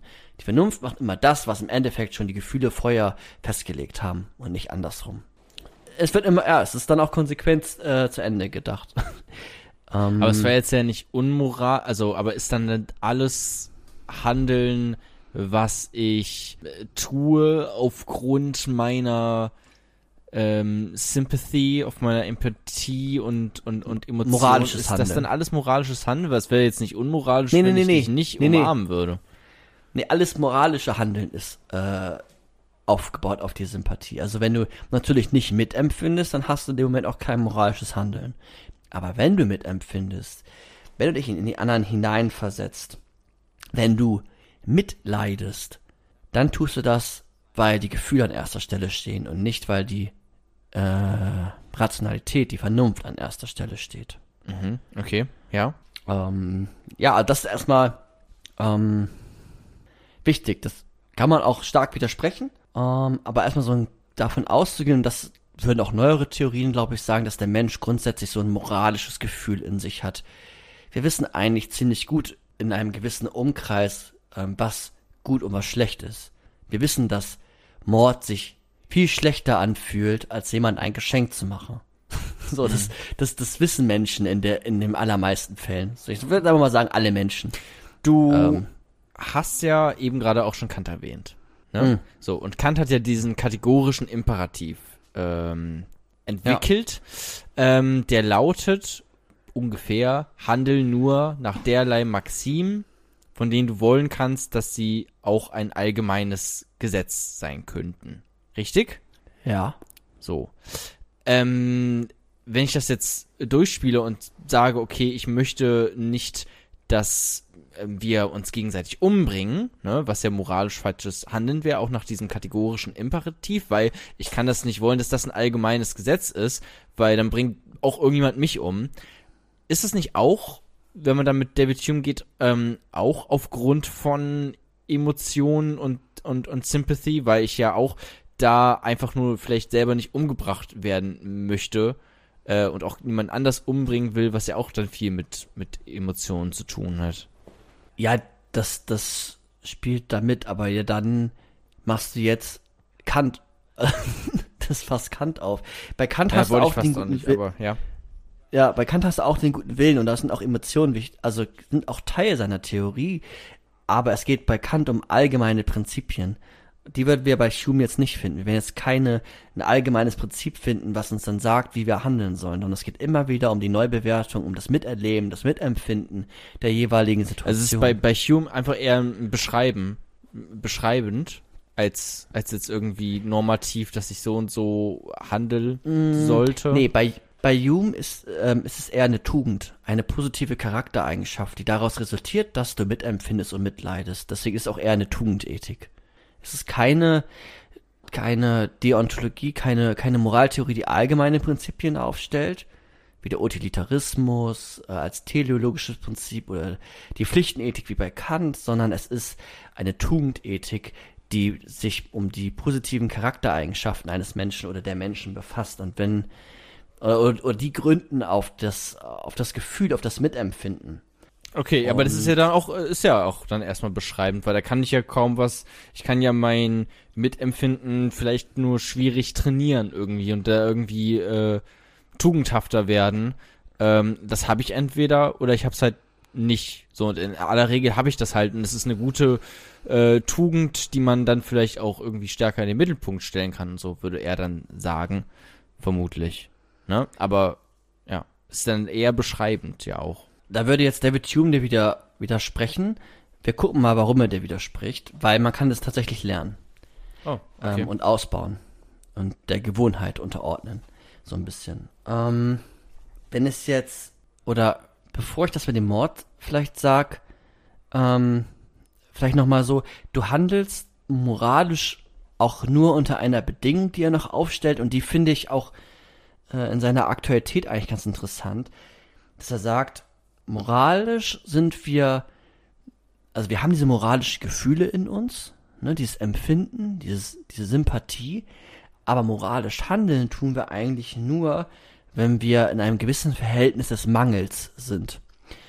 Weil er sagt, wenn wir extrem Mangel haben, wenn es uns extrem schlecht geht, wenn wir im Kriegszustand oder so sind, dann handeln wir nicht super moralisch, so, ne? Dann essen wir auch mal das, das Tier oder wir gehen im Zweifel vielleicht sogar über, über Leichen, um die Familie zu retten oder sonstiges. Extremer Mangel, da haben wir nicht unbedingt, ähm, können wir keine, können wir nicht diese Tugend aufbauen, ne? Diesen, diesen positiven, diesen guten Charakter. Ne? Wir haben, wir leiden vielleicht mit und auch bei der Familie und so, aber wir haben nicht diesen tugendhaften Charakter. Also Tugenden Und- sind eher so ein Luxusproblem, vielleicht. Es müssen ja erstmal so Ja, die, die Grundbedürfnisse. Ja, genau. Ja, die Grundbedürfnisse. Luxusproblem kommen wir gleich, nämlich, das ist auch schwer. Ähm, er sagt nämlich, also Moral aufgrund von Mangel, extremer Mangel, sagt er, ist Moral nicht möglich. Ähm, wenn wir aber in Überfluss leben, wenn wir super reich sind, wenn uns Amazon gehört, so sagt er es auch, dann ist auch Moral nicht nötig. So ist es einfach nicht nötig. Wir müssen nicht tugendhaft sein. Es ist, es ist uns geht's so weit gut, wir haben gar keinen Blick mehr dafür, für das, für das Leid der Welt vielleicht, weil uns einfach so gut geht. Manche sind vielleicht tugendhaft, aber es ist einfach nicht mehr nötig. Richtig Moral, wo es ähm, möglich und nötig ist, damit es uns gut geht, ähm, ist so eine mittlere Versorgungslage. Vielleicht so wie wir und die meisten Zuhörer von uns auch ähm, zum Glück leben dürfen, dass Moral möglich ist und dann auch sogar sinnvoll für uns ist, damit wir ein gelungenes äh, Leben haben oder tugendhaft handeln können. Und warum ist Nicht es so- sinnvoll? Sinnvoll, weil es etwas in deinem Bewusstsein auslöst, was du als gut bewerten würdest. Es fühlt sich einfach gut an. Es ist eine, deswegen auch mit diesem, am Anfang mit der Freude, mit ähm, so einer gewissen Gelassenheit, die dann vielleicht auch äh, resultiert mit, ähm, du, du gibst etwas der anderen Menschen, du teilst etwas mit den anderen Menschen, du empfindest mit, du empfindest dadurch vielleicht Glücksgefühle, du schenkst jemand etwas. Es, es, es fühlt sich einfach gut an. Es hat einen gewissen ähm, ja, Nutzen, aber darauf kommen wir gleich. Aber noch. warum braucht Diesen- man das in einem, ab einem gewissen Luxus nicht mehr? So habe ich das jetzt gerade verstanden, wie du das gesagt hast, was ja da qu- eigentlich Quatsch ist. Das hatten wir ja auch am Anfang schon gesagt, ja, ab dem gewissen Geldbetrag, den man vielleicht auf dem Konto hat, ähm, bringt das dir auch gar nicht mehr Freude oder Mhm. etwas in der Art. So, und dann sind ja diese Tugenden vielleicht sogar dann noch wichtiger, so weil ich weiß, okay, äh, Geld habe ich genug, was ähm, glücklich bin ich immer noch nicht. Okay, was fehlt mir? Es fehlt mir diese zwischenmenschliche, dieses zwischenmenschliche, diese diese und Ja. diese Tugend dabei, ähm, Empathie für den anderen zu haben und mit anderen Menschen in Verbindung zu treten. Aber er sagt jetzt, es geht dir vermeintlich so gut, dass du gar nicht das Bedürfnis hast, anderen zu helfen. So, du hast es einfach nicht nötig. Du bist der König dieser, dieser Stadt. Du hast es nicht nötig, dich um die armen Leute zu kümmern. Klar, du hast recht. Ja, es würde den König vielleicht sogar glücklicher machen, aber er muss sich damit nicht befassen, so. Es ist nicht vonnöten. Und die so, anderen sagt, müssen sich damit befassen, weil es ihnen auch einfach sonst nicht so gut geht. Also wenn sie sich damit nicht befassen würden, dann wäre echt wirklich also volle Katastrophe, mehr oder weniger. ja, und wir brauchen ja auch andere Menschen noch in unserem Leben, ne? Also sowas Ja, aber sie werden Vitamin B. zwangsweise dahin getrieben durch die ökonomischen Umstände. Mhm. Ja? Ja, aber wenn, ja, ja, schon. Ökonomische Umstände. Ja, wenn du, du bist auf Unterstützung angewiesen, du bist auf, äh, auf, ähm, auf, ja, auf positive Erlebnisse angewiesen. Aber es ist ja schon eine krasse dir- These auf jeden Fall, weil er sagt im Prinzip, so im Schnitt reiche Menschen weniger sympathisch, sagt er. Ja, würde ich, finde ich aber, dass man es auch in der Gegenwart, zumindest wenn es um Sympathie ist, ja nicht sympathisch, dass der sympathisch sein kann, irgendwie netter Typ, sondern moralisch relevant. Also kann man ja schon hinterfragen. Also so, den, dass sie den Blick irgendwie verloren haben für die kleinen Menschen oder für die normalen Menschen und dann, weiß ich nicht, äh, Ölscheich sind oder so und dann gar kein, gar keinen Bezug mehr zu, zu, ähm, zu dem, zum Leiden haben, zum Mitempfinden. Die, die interessiert das gar nicht. Die leben in einer ganz anderen Welt, in so einer, in so einem Glaskasten aus goldenen Haus oder so. Also ich, ich finde, das kann man quasi schon auch, da weil, weil, weil sie nicht angewiesen sind auf andere Menschen. weil sie nicht angewiesen sind, ja. Ja, ja, okay, kann so sein, ja, kann man so gerne so sagen. Weiß ich nicht, ob Also- das empirisch jetzt stimmt, hat jetzt bestimmt, ich weiß nicht, ob es da Untersuchungen gibt. Also ich finde zumindest, wenn Menschen einen gewissen Reichtum haben, der eine gewisse Zahl übertrifft, nehmen wir mal eine absurde Zahl wie eine Milliarde. Wenn ein Mensch mehr als eine Milliarde Geld hat, Vermögen, Eigentum, warum gibt er den Rest nicht der Welt zurück, einfach um Viva Con Aqua zu unterstützen und äh, äh, Brunnen zu bauen? Warum machen das äh, viele Reiche nicht? So. Es gibt natürlich auch Superreiche, die sehr viel unterstützen, vielleicht Bill Gates oder so. Kenne mich jetzt aber auch nicht so aus. Gibt aber auch genug sehr Reiche, die einfach nichts unterstützen und wo man dann irgendwie politische Mittel braucht, wie Reichensteuer oder so, damit das wieder in so ein Gleichgewicht kommen kann. Also, Ja gut, So- aber gibt so- so viele davon, das sind vielleicht die Soziopathen, von denen wir am Anfang geredet haben, die die Ausnahme sind, weil so viele Milliardäre, die wirklich, äh, weiß nicht, vielleicht habe ich auch Quatsch, aber die wirklich Milliarden als privates Vermögen haben, bin ich mir nicht so sicher, ob es da so viele ja. gibt. ehrlich Aber gesagt. vergiss auch nicht, also in seiner Zeit war es natürlich auch noch mal krasser, ne? So, da gab es noch weniger Grundsicherheiten und sonstiges. Da gab es halt so den König und die Kirche und so ein paar Adligen, Adlige. Und dann halt die ganz Armen. Und weder die ganz Reichen haben irgendwie moralisch gehandelt zu seiner Zeit, das hat er beobachtet. Und die ganz Armen hatten es auch schwierig, weil wie sollen sie noch irgendwie da einen tugendhaften Charakter ausbilden? Ne? Also auch nochmal zu seiner Zeit. Ähm, und jetzt äh, gucken wir uns mal kurz den Mord an. Warum die Vernunft die Sklavin der Leidenschaften ist, weil wir, ähm, sagt er, bewerten die Welt und geben die Maßstäbe der Welt durch, ähm, durch unser moralisches Gefühl. Also wenn ich einen Mord sehe und nur die Vernunft auf den Mord schaut, dann kann ich den Mord beschreiben. Ich sehe, dass der eine auf den anderen zuläuft, der Mörder nimmt irgendwie die Pistole oder das Messer in die Hand, das Messer dringt in den, in das Opfer ein oder der Schuss löst sich, das Opfer fällt um und der Mörder läuft weg. Ja, dann habe ich mit meiner Vernunft rein durch den Verstand, kognitiv, den Mord sauber beschrieben. Und das alles durch Beobachtung. Doch, dass der Mord abscheulich ist, das habe ich nicht. Dafür brauche ich, sagt er, das moralische Gefühl, unsere Gefühle, die diese Bewertung, dieses Empfinden, dieses Mitempfinden erst auslösen. Und meine Gefühle sagen mir, dass der Mord abscheulich ist. Und dann ist auch die, natürlich die, die Vernunft wichtig, um das alles zu beschreiben, so, ne? Mhm. Im Gerichtsverfahren bleibt nichts aus, wir müssen Sachen beschreiben. Aber die Bewertung des Ganzen resultiert rein aus den Gefühlen. Ja, das ist im Prinzip auch so ein bisschen das, was ich vorhin meinte mit diesem kategorischen Imperativ. Selbst wenn man den ja. jetzt drauf anwendet und sagt, na gut, ich kann doch vernünftig sagen, dass ähm, ich äh, sage, das ist moralisch falsch, weil ich möchte auch nicht. Äh, man handelt nur so, wie man selbst behandelt werden möchte. So und ich will ja auch nicht erschossen werden. Aber das macht man ja auch aus ähm, Gefühlen zu sich selber. Ja. Ja, ja. Dieses Selbstinteresse und so. Das kommt mich jetzt auch. Ähm, genau, du hast, also er sagt, diese Sympathie ähm, beruht erst einmal darauf, als wenn es darum geht, als Handlungsmotivation, also dass ich eine Handlung ausübe, ist zunächst einmal wichtig, dass äh, das Selbstinteresse, also dass es mir gut geht. Ne? Das ist, was du hier auch manchmal gesagt hast, ist nicht irgendwie alles egoistisch oder so, wo ich dann nochmal gesagt habe, naja, egoistisch ist ein sehr enger Begriff, vielleicht äh, denkst du trotzdem noch manchmal an andere Menschen oder so, aber auch der Hume sagt, erstmal geht es darum, ich handle, warum handle ich? Naja, damit es mir besser geht. Und das ist ja auch erstmal, was wir in der Welt beobachten können, würde ich jetzt, mhm. würdest du wahrscheinlich auch sagen. Jetzt sagt er aber, es gibt trotz dessen bei diesem Selbstinteresse als Handlungsmotivation ein gewisser Nahbereichs-Altruismus. Ähm, also ähm, der, der ist schwächer als das Selbstinteresse, sagt er, aber der ist deutlich vorhanden. Ähm, wenn, wie ich eben gesagt habe, wenn es deinem Bruder nicht gut geht, dann hilfst du deinem Bruder, wenn du ein äh, gesundes Verhältnis in der Familie hast. Hm. Und, und, die, und diese, diese Motivation ist dann da. Und da geht's dann in dem Moment gar nicht mehr so stark um dein Selbstinteresse, sondern ist auch das Interesse deines Bruders mit in diesem Konglomerat der Interessen. Und das ist auch eine Handlungsmotivation dann äh, von der, äh, weiß ich nicht, von der einen Stadt aus Deutschland dann in die andere zu fahren, weil wir ja gerade nicht ähm, in der gleichen Stadt leben.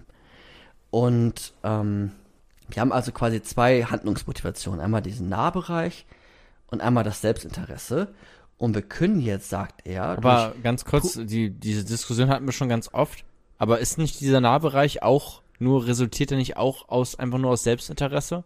Also das. Ja, aber nicht nur. Deswegen habe ich es eben nochmal gesagt. Also okay. Also bei, bei rein Egoismus würdest du den anderen gar nicht mit einbeziehen in deine Handlung.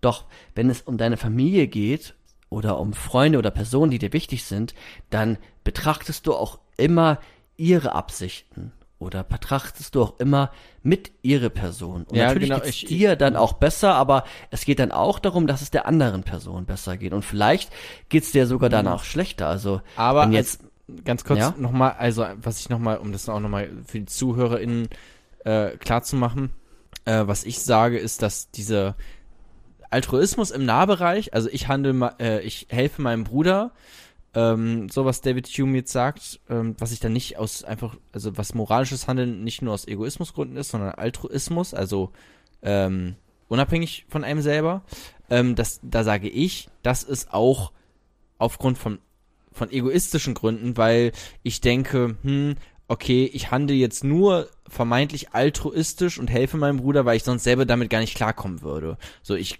ähm, äh, habe das selber so verinnerlicht, dass man so handelt und würde mich sonst schlecht fühlen und dieses schlechte Gefühl versuche ich zu vermeiden. So. Und jetzt sagst du, ja, okay, aber es ist trotzdem altruistisch, also äh, losgelöst von einem selbst, weil du ja irgendwie mit einbezogen wirst in diesem Handeln. Jetzt, Micha nickt, so, ähm, Jetzt würde ich da entgegensetzen, ja, okay, dann mache ich dich aber ja eigentlich zum Objekt meines Egoismus.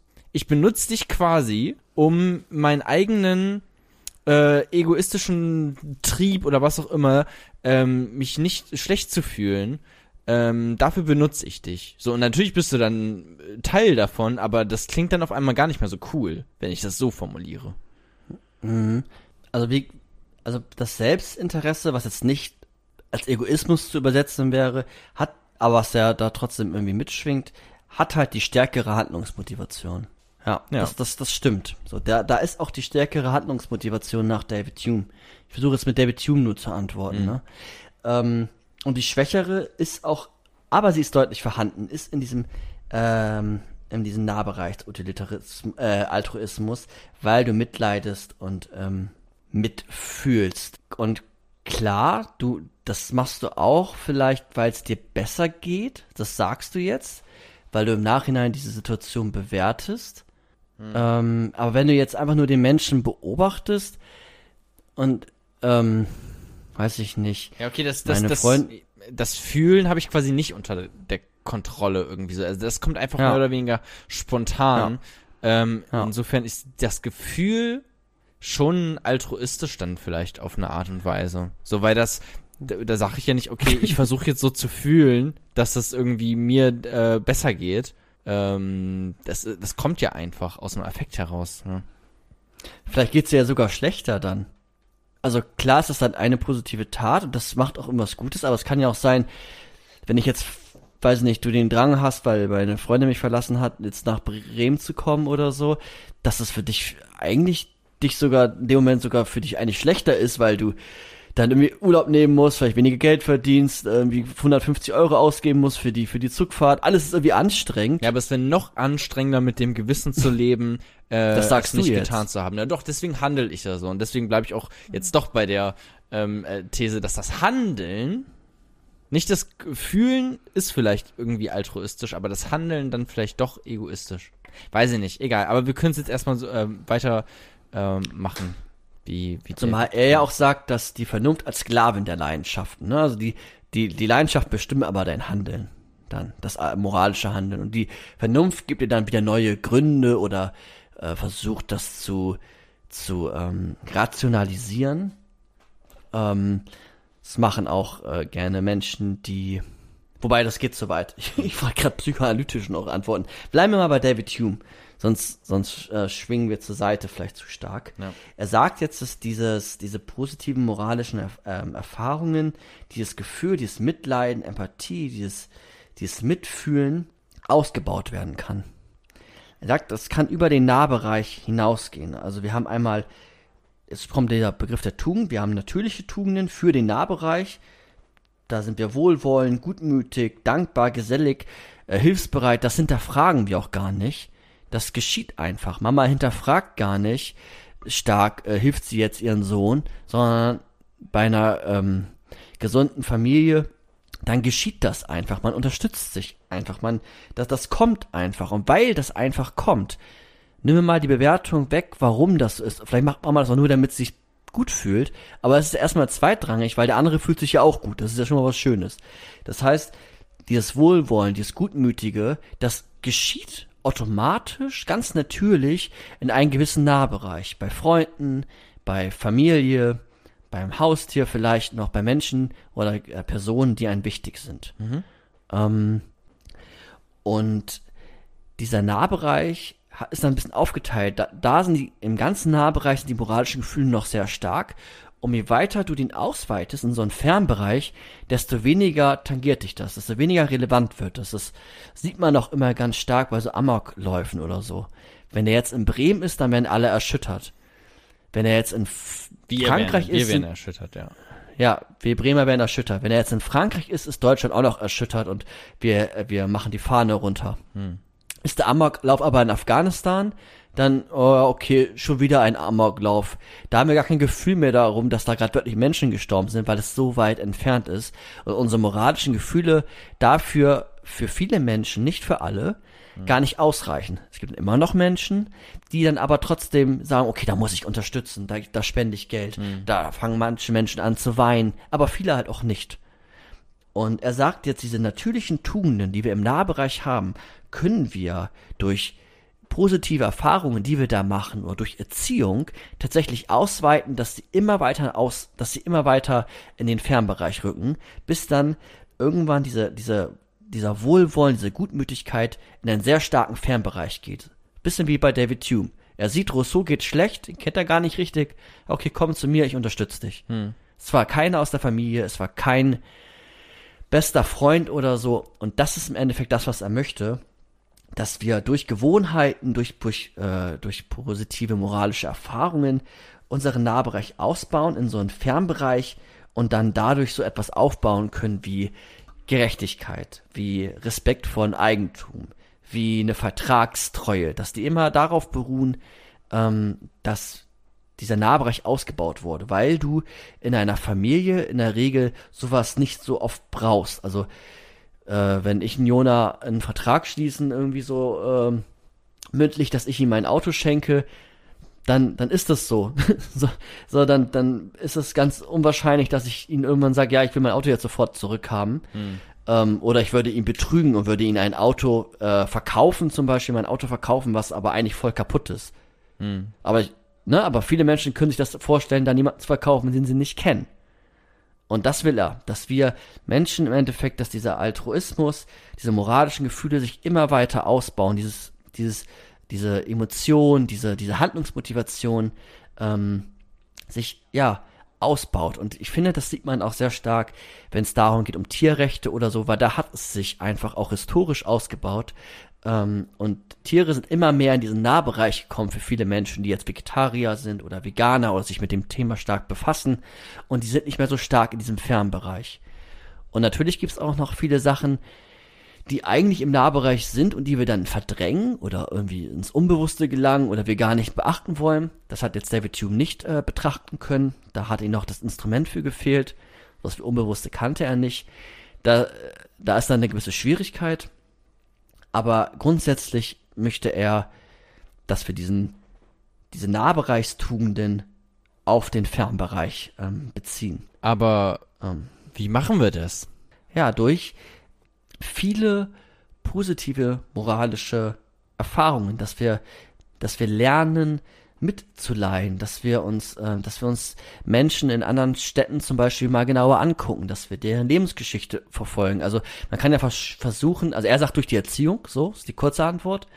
Hm. ähm, aber ja, dass wir, so wie du es auch, eigentlich bist du ja ein gutes Beispiel. Überleg selbst, wie du dazu gekommen bist, Vegetarier zu werden überleg selbst, wie du dazu bekommen bist, dir auch Gedanken zu machen darüber, wie es Menschen geht, die nicht nur in Deutschland leben. Äh, ja gut, aber darüber, das fällt mir halt gerade leider nichts ein. Also ich habe natürlich, so. also natürlich habe ich ähm, Bilder von Schlachthöfen gesehen und bin deswegen Vegetarier geworden. So.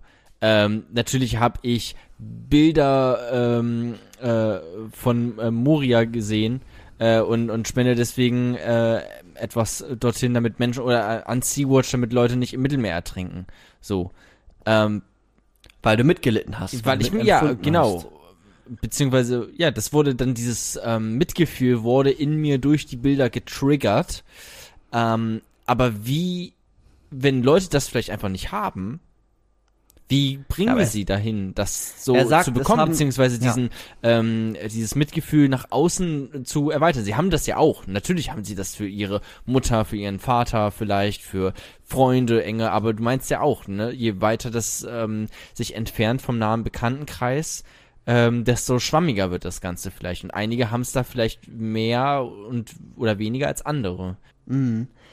Ich, also er möchte im Endeffekt das so ein Sense of Duty so dass wir einfach diese Pflicht haben in uns, wie wir es im Nahbereich haben ganz oft, dass wir moralisch handeln, dass wir oder tugendhaft handeln, vielleicht besser, dass wir ähm, mitempfinden. Und das schaffen wir nur durch durch die Erziehung, dass wir uns Situationen stellen, dass wir mit Situationen miterleben, dass wir vielleicht mal äh, durchs Internet uns damit befassen, dass wir damit da hinreisen, dass wir uns dem wirklich hingeben, dass wir, ähm, weiß ich nicht, äh, wenn Kinder das jetzt irgendwas äh, sehen, ab einem gewissen Alter, dass dann nicht die Eltern sagen, ja, das ist dann halt so und so oder das wird nicht besprochen, sondern richtig darüber zu reden und vielleicht auch therapeutisch darüber zu reden. Ja, versuch du dich doch mal in die Lage hineinzuversetzen. Was wäre, wenn dein Papa jetzt äh, äh, flüchten müsste aus Deutschland? Wie fühlt sich das an? Was macht das mit dir? Also man kann natürlich sehr therapeutisch damit mhm. ähm, hantieren. Und ich glaube auch schon, dass man so ein moralisches Gefühl immer weiter ausbauen kann, weil man das eigentlich selbst auch oft etappenhaft erlebt. Es bleibt irgendwie am Anfang ist es bei der Familie und es weitet sich bei vielen Menschen immer weiter aus und bei manchen hört es halt irgendwann auf. So ganz stark, äh, wenn das interessiert, äh, Kohlberg-Modell, Stufenmodell. Und bei manchen geht's halt immer weiter und abstrahiert sich immer weiter und man kann ähm, ja so eine, er möchte auch so eine wirklich so eine Menschengemeinschaft, alle Menschen damit einbeziehen. Er ist der Menschenfreund David Hume. So. Das, da trifft er eigentlich krass den Zeitgeist, finde ich. Weil ja, deswegen wollte ich ihn auch behandeln. Ja. Das finde ich sehr spannend, ähm, gerade weil ich auch das Gefühl habe, dass natürlich ist das ähm, eine Tugend, emotional äh, mitzufühlen. Ähm, aber ich habe auch das Gefühl, dass so eine Tugend schnell in eine um Untugend kippen kann. Ähm, wenn, wenn sie vielleicht einfach zu also wenn es das ist, wonach du dein Handeln dann auch ausrichtest, ne, was er jetzt auch dann als Tugend beschrieben hat, dass das aber auch Folgen vielleicht mit sich bringt, die auf einmal dann ähm, vielleicht gar nicht mehr so durchdacht sind, weniger rational, weniger vernünftig, dann im Schluss vielleicht ähm, äh, doch mehr Leid mit sich bringen, als weißt du, also wenn du dich jetzt zum Beispiel emotionalisierst, indem du dir ganz viele äh, Klimadokus anguckst, so. Und dann kommst du zu den Entschluss, okay, wir müssen jetzt einfach sofort, ähm, wir können jetzt nicht länger warten, bis da alle Kohlekraftwerke weg sind und bis wir hier die Sonnenenergie, äh, Solarenergie ausbauen, so. Wir machen jetzt einfach sofort äh, Kernenergie wieder, äh, das ist äh, Schadstoff, äh, CO2 frei, so. Und ähm, so und du handelst dann aus so einer Emotionalität heraus. Ähm, oder du ähm, bist vielleicht ein super woker, linker, linksliberaler Teenager, ähm, der unbedingt sagt, hey, wir müssen äh, immer political äh, correct reden, ähm, wo ich auch ein äh, prinzipieller Fan von bin, nicht Leute einfach so, wenn es sinnlos ist, zu beleidigen, aber die dann vielleicht einfach nur, weil sie sich diesen äh, diesen Emotionen so krass vertrauen, dann vielleicht auch so vernünftige Gründe, warum man vielleicht in der Comedy zum Beispiel nicht immer politisch korrekt sein muss, ähm, einfach überspielen. So. Und, mhm. und dann wird halt diese Tugend plötzlich zu einer Meinung, meiner Meinung nach Untugend. Mhm. Das heißt so ein bisschen die Grenzen von so einer von so einer Emotionalisierung, ne? So, wenn du zu emotional bist, dann komm, stößt du an gewisse Grenzen, die du gerade deutlich gemacht hast. Ja. Mhm. Du übersiehst, ja. du übersiehst vieles. Du, genau, du übersiehst vieles. In der Summe geht's der Welt vielleicht trotzdem besser, der, so? Ja, ja, bestimmt. Ja. So, das ist ja erstmal nicht, nicht verkehrt, äh, auch für David Hume. Ähm, er sagt auch, dass wir durch die Moral oder durch diese Gefühle dann das abstrahieren können, so ähnlich wie eben bei der Erkenntnistheorie und daraus gewisse Regeln ableiten können, die dann ja auch vielleicht äh, Comedy mit einbeziehen, dass man sagt auch, okay, tugendhaft äh, bin ich, aber Comedy ist ein Bereich, wo man genau damit spielt und da mit, mit Emotionen spielen. Das kann man dann ja auch trennen. Also Genau, aber viele, jetzt viele, auch. viele verstehen das dann halt einfach nicht. Und ja, wenn genau, sie dann da braucht nur ihren Emotionen ja. folgen, handeln sie halt äh, aus meiner Meinung falsch. So. Genau, da, dann braucht es noch mehr. So, ne? genau, ne? Dann es, braucht es es braucht auch dann ja, noch die Vernunft einfach. Genau, es braucht dann für diese für diese Ebene noch die Erklärung. Ja.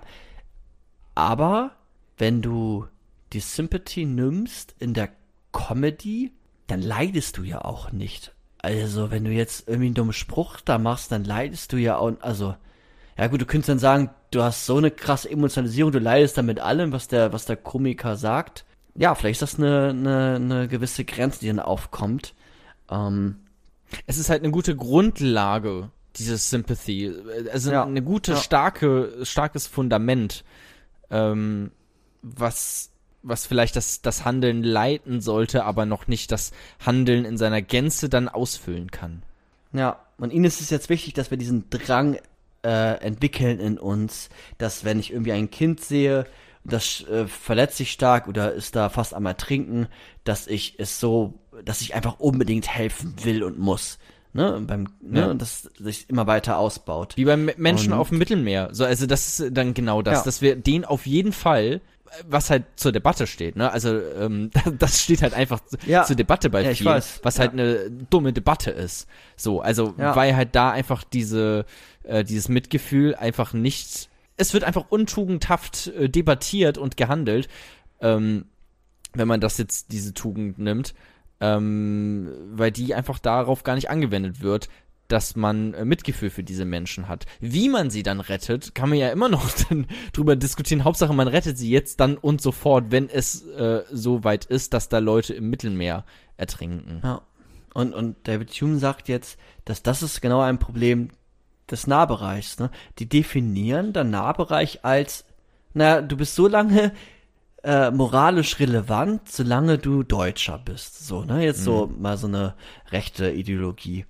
So, und, und die haben den, die haben ihren Fernbereich quasi, den gibt es gar nicht so richtig, beziehungsweise der endet da, äh, oder der Nahbereich endet, ähm, oder, oder nee, der Fernbereich endet da, wo, wo du aufhörst, Deutscher zu sein, so irgendwie. Also, die haben gar kein, die, die haben dann kein Gefühl mehr dafür, dass, ähm, dass es, dass andere Menschen dann auch relevant sind, ne? Dass, dass, äh, dass dieser Nahbereich, was ja eigentlich erstmal was Schönes ist, dass sie auch an andere Menschen denken, aber sie beziehen halt sehr, sehr wenig andere Menschen mit oder sehr viele andere Menschen exkludieren die dann aus ihren, aus ihren relevanten Nahbereich. Und das finde ich eigentlich ganz schön, dass man ähm, das so als Grundlage nimmt, so als man spricht auch in der Philosophie dann davon, das ist so eine naturalistische Grundlage, weil er zuvor eine, eine Wesungs Wesensbestimmung macht. Der Mensch ist so. Ne? Sein Sein ist dadurch definiert, dass er mitfühlend ist, dass er ein soziales Wesen ist, ein Gemeinschaftswesen, ein gefühlvolles Wesen. Und ähm, wir brauchen aber diese Tugenden, um ähm, oder wir bilden dann diese Tugenden notwendig aus. Und wir haben sie ja auch schon die sind ja natürlich, wir haben sie ja im Nahbereich. Und warum dann nicht auch in den Fernbereich ausweiten? Und er sagt auch, wir sollen die in den Fernbereich ausweiten, weil es uns einfach auch ähm, nutzt. Und nutzen in dem Sinn, dass es sich gut anfühlt. Ganz einfach. Es ist jetzt kein, kein Konsequenzialismus, der sagt, der Nutzen ist dadurch definiert, dass wir, dass es in der Summe dem Menschen besser geht, sondern eigentlich erstmal nur darum, so ein bisschen, was du vorhin auch gesagt hast, es fühlt sich einfach, es fühlt sich äh, gut an. Es ist gut für die Menschen. Ich sehe, dass es gut ist für die Menschen. Er, ne, das, das ist ihm wirklich erstmal nur wichtig. Er guckt, was, was tut den Menschen gut. Hm. Und ich sehe, dass es, wenn ich jemanden rette oder wenn ich jemanden, der hungert, Essen gebe, dann, dann, dann geht es dem Menschen besser. Und auf dieser Basis eine Tugend aufzubauen, das ist ihnen erstmal wichtig. Und was dann noch folgt, da muss man vielleicht auch damit hantieren und irgendwelche Regeln festlegen oder man kann das ja auch weiter ausbauen. Hm.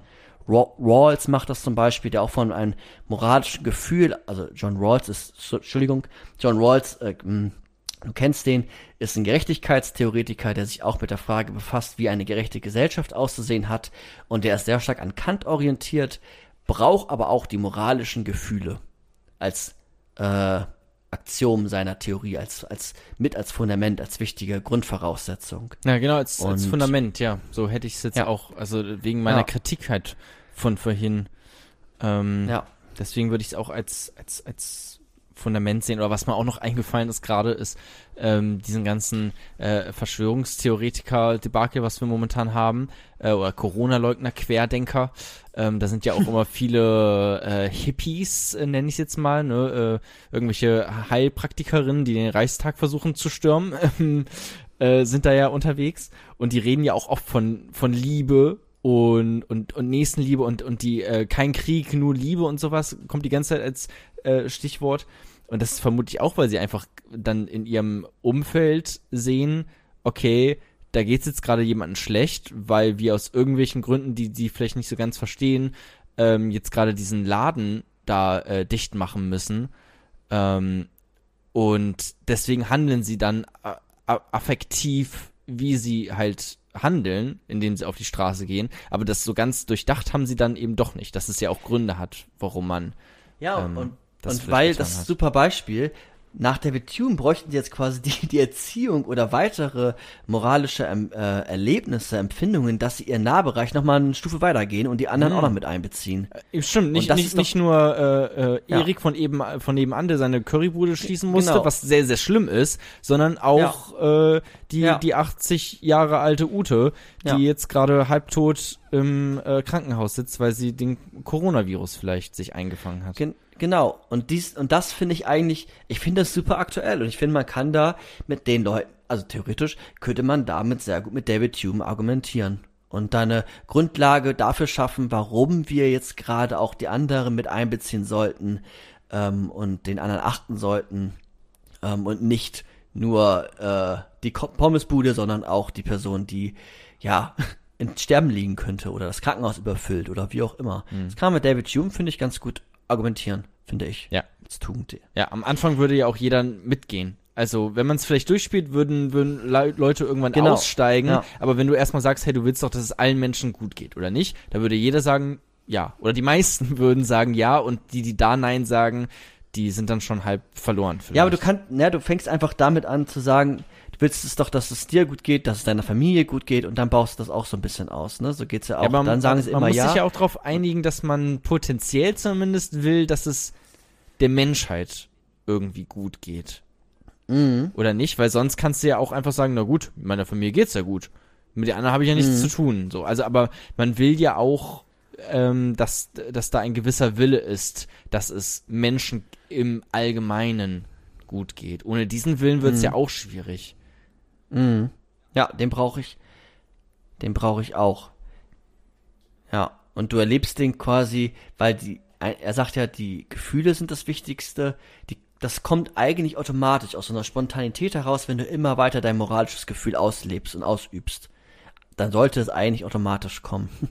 ja, er sagt dann auch weiter, vielleicht als letzten Punkt, dass so so Werte und Normen, so, das sind ja auch wichtige Sachen. Wir müssen ja auch nach gewissen Werten uns orientieren. Die schaffen wir dann äh, durch ähm, ja, die, die werden intersubjektiv äh, begründet. Ne? Also wir haben dann, du hast eine gewisse moralische Empfindung und ich, die ist auch recht ähnlich wahrscheinlich dann vielleicht, weil wir eine ähnliche Erziehung hatten und unseren Nahbereich schon sehr stark auf den Fernbereich ausgelebt haben und danach können wir dann äh, festlegen, welche nach welchen Werten wir leben wollen, welche Gesetze wir machen. Ähm, ja, die sind auch wieder verhandelbar, aber dadurch durch diese sehr starke Ausbreitung, dass wir alle Menschen mit einbeziehen wollen, können wir dann sowas wie Menschenrechte formulieren. Es ist aber jetzt auch nur ein, ein Gefühl. Die, naja, die Grundlage bleibt das Gefühl. Ja. Weil dann könnte es halt, das macht es halt auch ein bisschen problematisch, weil ich dann schnell sagen kann, okay, du bist einfach gefühlslos. Oder du hast einfach weniger Gefühle als ich. Weißt du, dann, da, dann kommt man vielleicht auch schnell dann, und vielleicht stimmt es auch, vielleicht haben irgendwie ähm, Menschen, die rechts sind, weniger Empathie als Linksliberale oder sowas.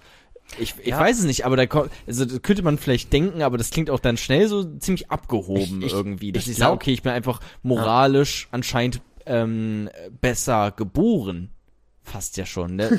Also ich, also, oder erzogen worden vielleicht. Ich bin einfach moralisch Ja. besser sozialisiert, ähm, vielleicht auch irgendwie genetisch noch, man weiß es nicht, ähm, dass ich einfach mehr Mitgefühl empfinden kann äh, als du. Also hast du jetzt auch irgendwie die Arschkarte gezogen. Mhm. Und kannst auch nichts Ja. mehr jetzt groß daran ändern. Und wir kommen auch Ja. nicht durch einfache Vernunftgründe auf einen gemeinsamen Zweig. Ist ja auch schade eigentlich. Ja, aber so determiniert würde er es nicht sehen. Wir haben bei ihnen auch Handlungsfreiheit auf jeden Fall. Das Thema werden wir es heute nicht mehr machen können. Hm. Ähm, wen das interessiert, er ist Kompatibilist. Das kann man ja mal googeln und äh, dann herausfinden. Das ist ganz interessant.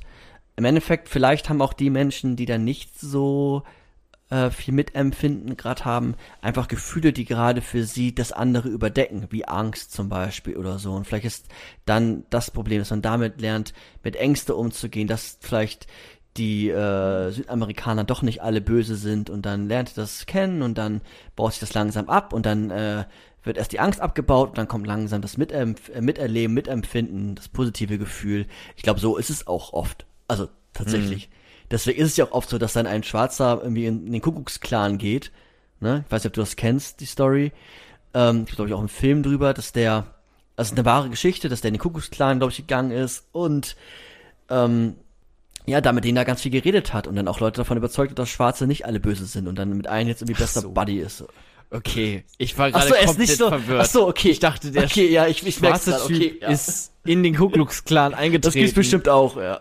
Und ich dachte, okay, wie endet jetzt diese Geschichte? Ja, auf jeden Fall war das jetzt einmal seine Erkenntnistheorie im Vorfeld und jetzt seine Moraltheorie. Ähm, wir sind jetzt bei drei Stunden. Ich werde gleich noch den, den, das Fazit so ein bisschen formulieren. Und ähm, an der Stelle, die Leute, die uns jetzt bis hierhin hören, können an Jona denken, weil der muss das alles auch schneiden. Und sonst, bis gleich im Fazit.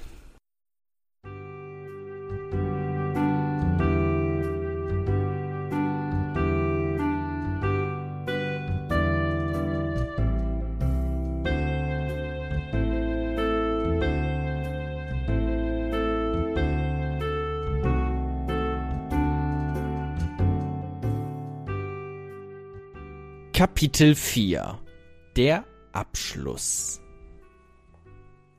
Wow, jetzt sind wir beim Abschluss angelangt. Ähm, wir haben heute erfahren, dass David Hume eine Erkenntnistheorie geschaffen hat, um das Fundament eine Bewusstseinstheorie geworden ist, gegründet auf die Erfahrung, auf den Empirismus, dass es da um Sinneswahrnehmungen ging, die einfach komplex sein können, um Selbstwahrnehmungen, um Ideen, um Einbildungen von Ideen, um Erinnerungen von Ideen und ähm, sind dann weitergegangen, dass wir geguckt haben, ähm, wir handeln aber doch, wir nehmen irgendwie immer diese Kausalität in der Welt an, aber dann haben wir erfahren, okay, die gibt es vielleicht gar nicht so. Ähm, und die Gewohnheit sagt uns eigentlich nur, dass jeden Tag die Sonne aufgeht oder dass gewisse Konsequenzen nach meiner Handlung erfolgen und dass nur Wahrscheinlichkeiten immer sind, sind dann rübergegangen und da hat David Hume so ein bisschen den Empirismus ähm, den Boden weggezogen und da ist dann auch der Kant aufgewacht aus seinem dogmatischen Schlummer bei dem Induktionsproblem, was ja aus der Kausalität folgt, dass wir ähm, immer nur Wahrscheinlichkeiten haben ähm, und nicht sicheres, fundamentales Wissen durch die Erfahrung uns ähm, erschließen können, sondern, so wie es moderne Theoretiker auch immer wieder sagen, ähm, wir nach so einem Falsifikationsprinzip arbeiten, dass sich eine Theorie so lange bewahr bewahrt, bis sie widerlegt wird. Da sind wir rübergegangen in den in, in die Moraltheorie, die auf ähnliche Ansätze gegründet hat, haben gemerkt, dass das Fundament die Gefühle sind, die Sympathie, das Miterleben, Mitempfinden, dieses Miterleben und Mitempfinden haben wir auch und das erleben wir alle ähm, in unserem Nahbereich als eine Handlungsmotivation und diese bauen wir aus bis in den Fernbereich und wenn wir alle tugendhaft handeln oder leben ähm, oder unser Leben so führen, dann können wir auch ähm, uns Werte und Normen erschließen, die auch tugendhaft dann sind, weil sie von tugendhaften Menschen ähm, gezeugt worden sind, die zuvor vielleicht eine gewisse Erziehung hatten und dann geht's der Welt einfach besser. Ähm, das war jetzt eine kleine Zusammenfassung. Ja, aber man muss vergessen. Guck, geht doch auch kürzer, Micha. Hab ich auch gerade gedacht. also warum? okay.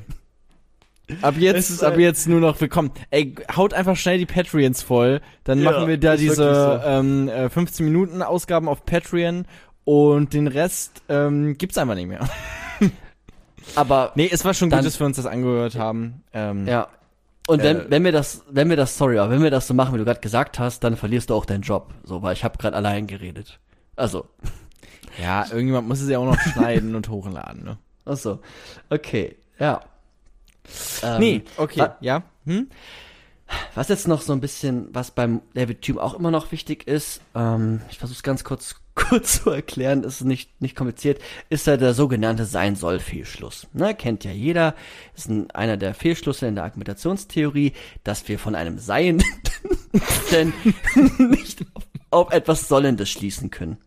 Das heißt, nur weil... Warte, ne, warum... Ja, hm? kennt das jeder?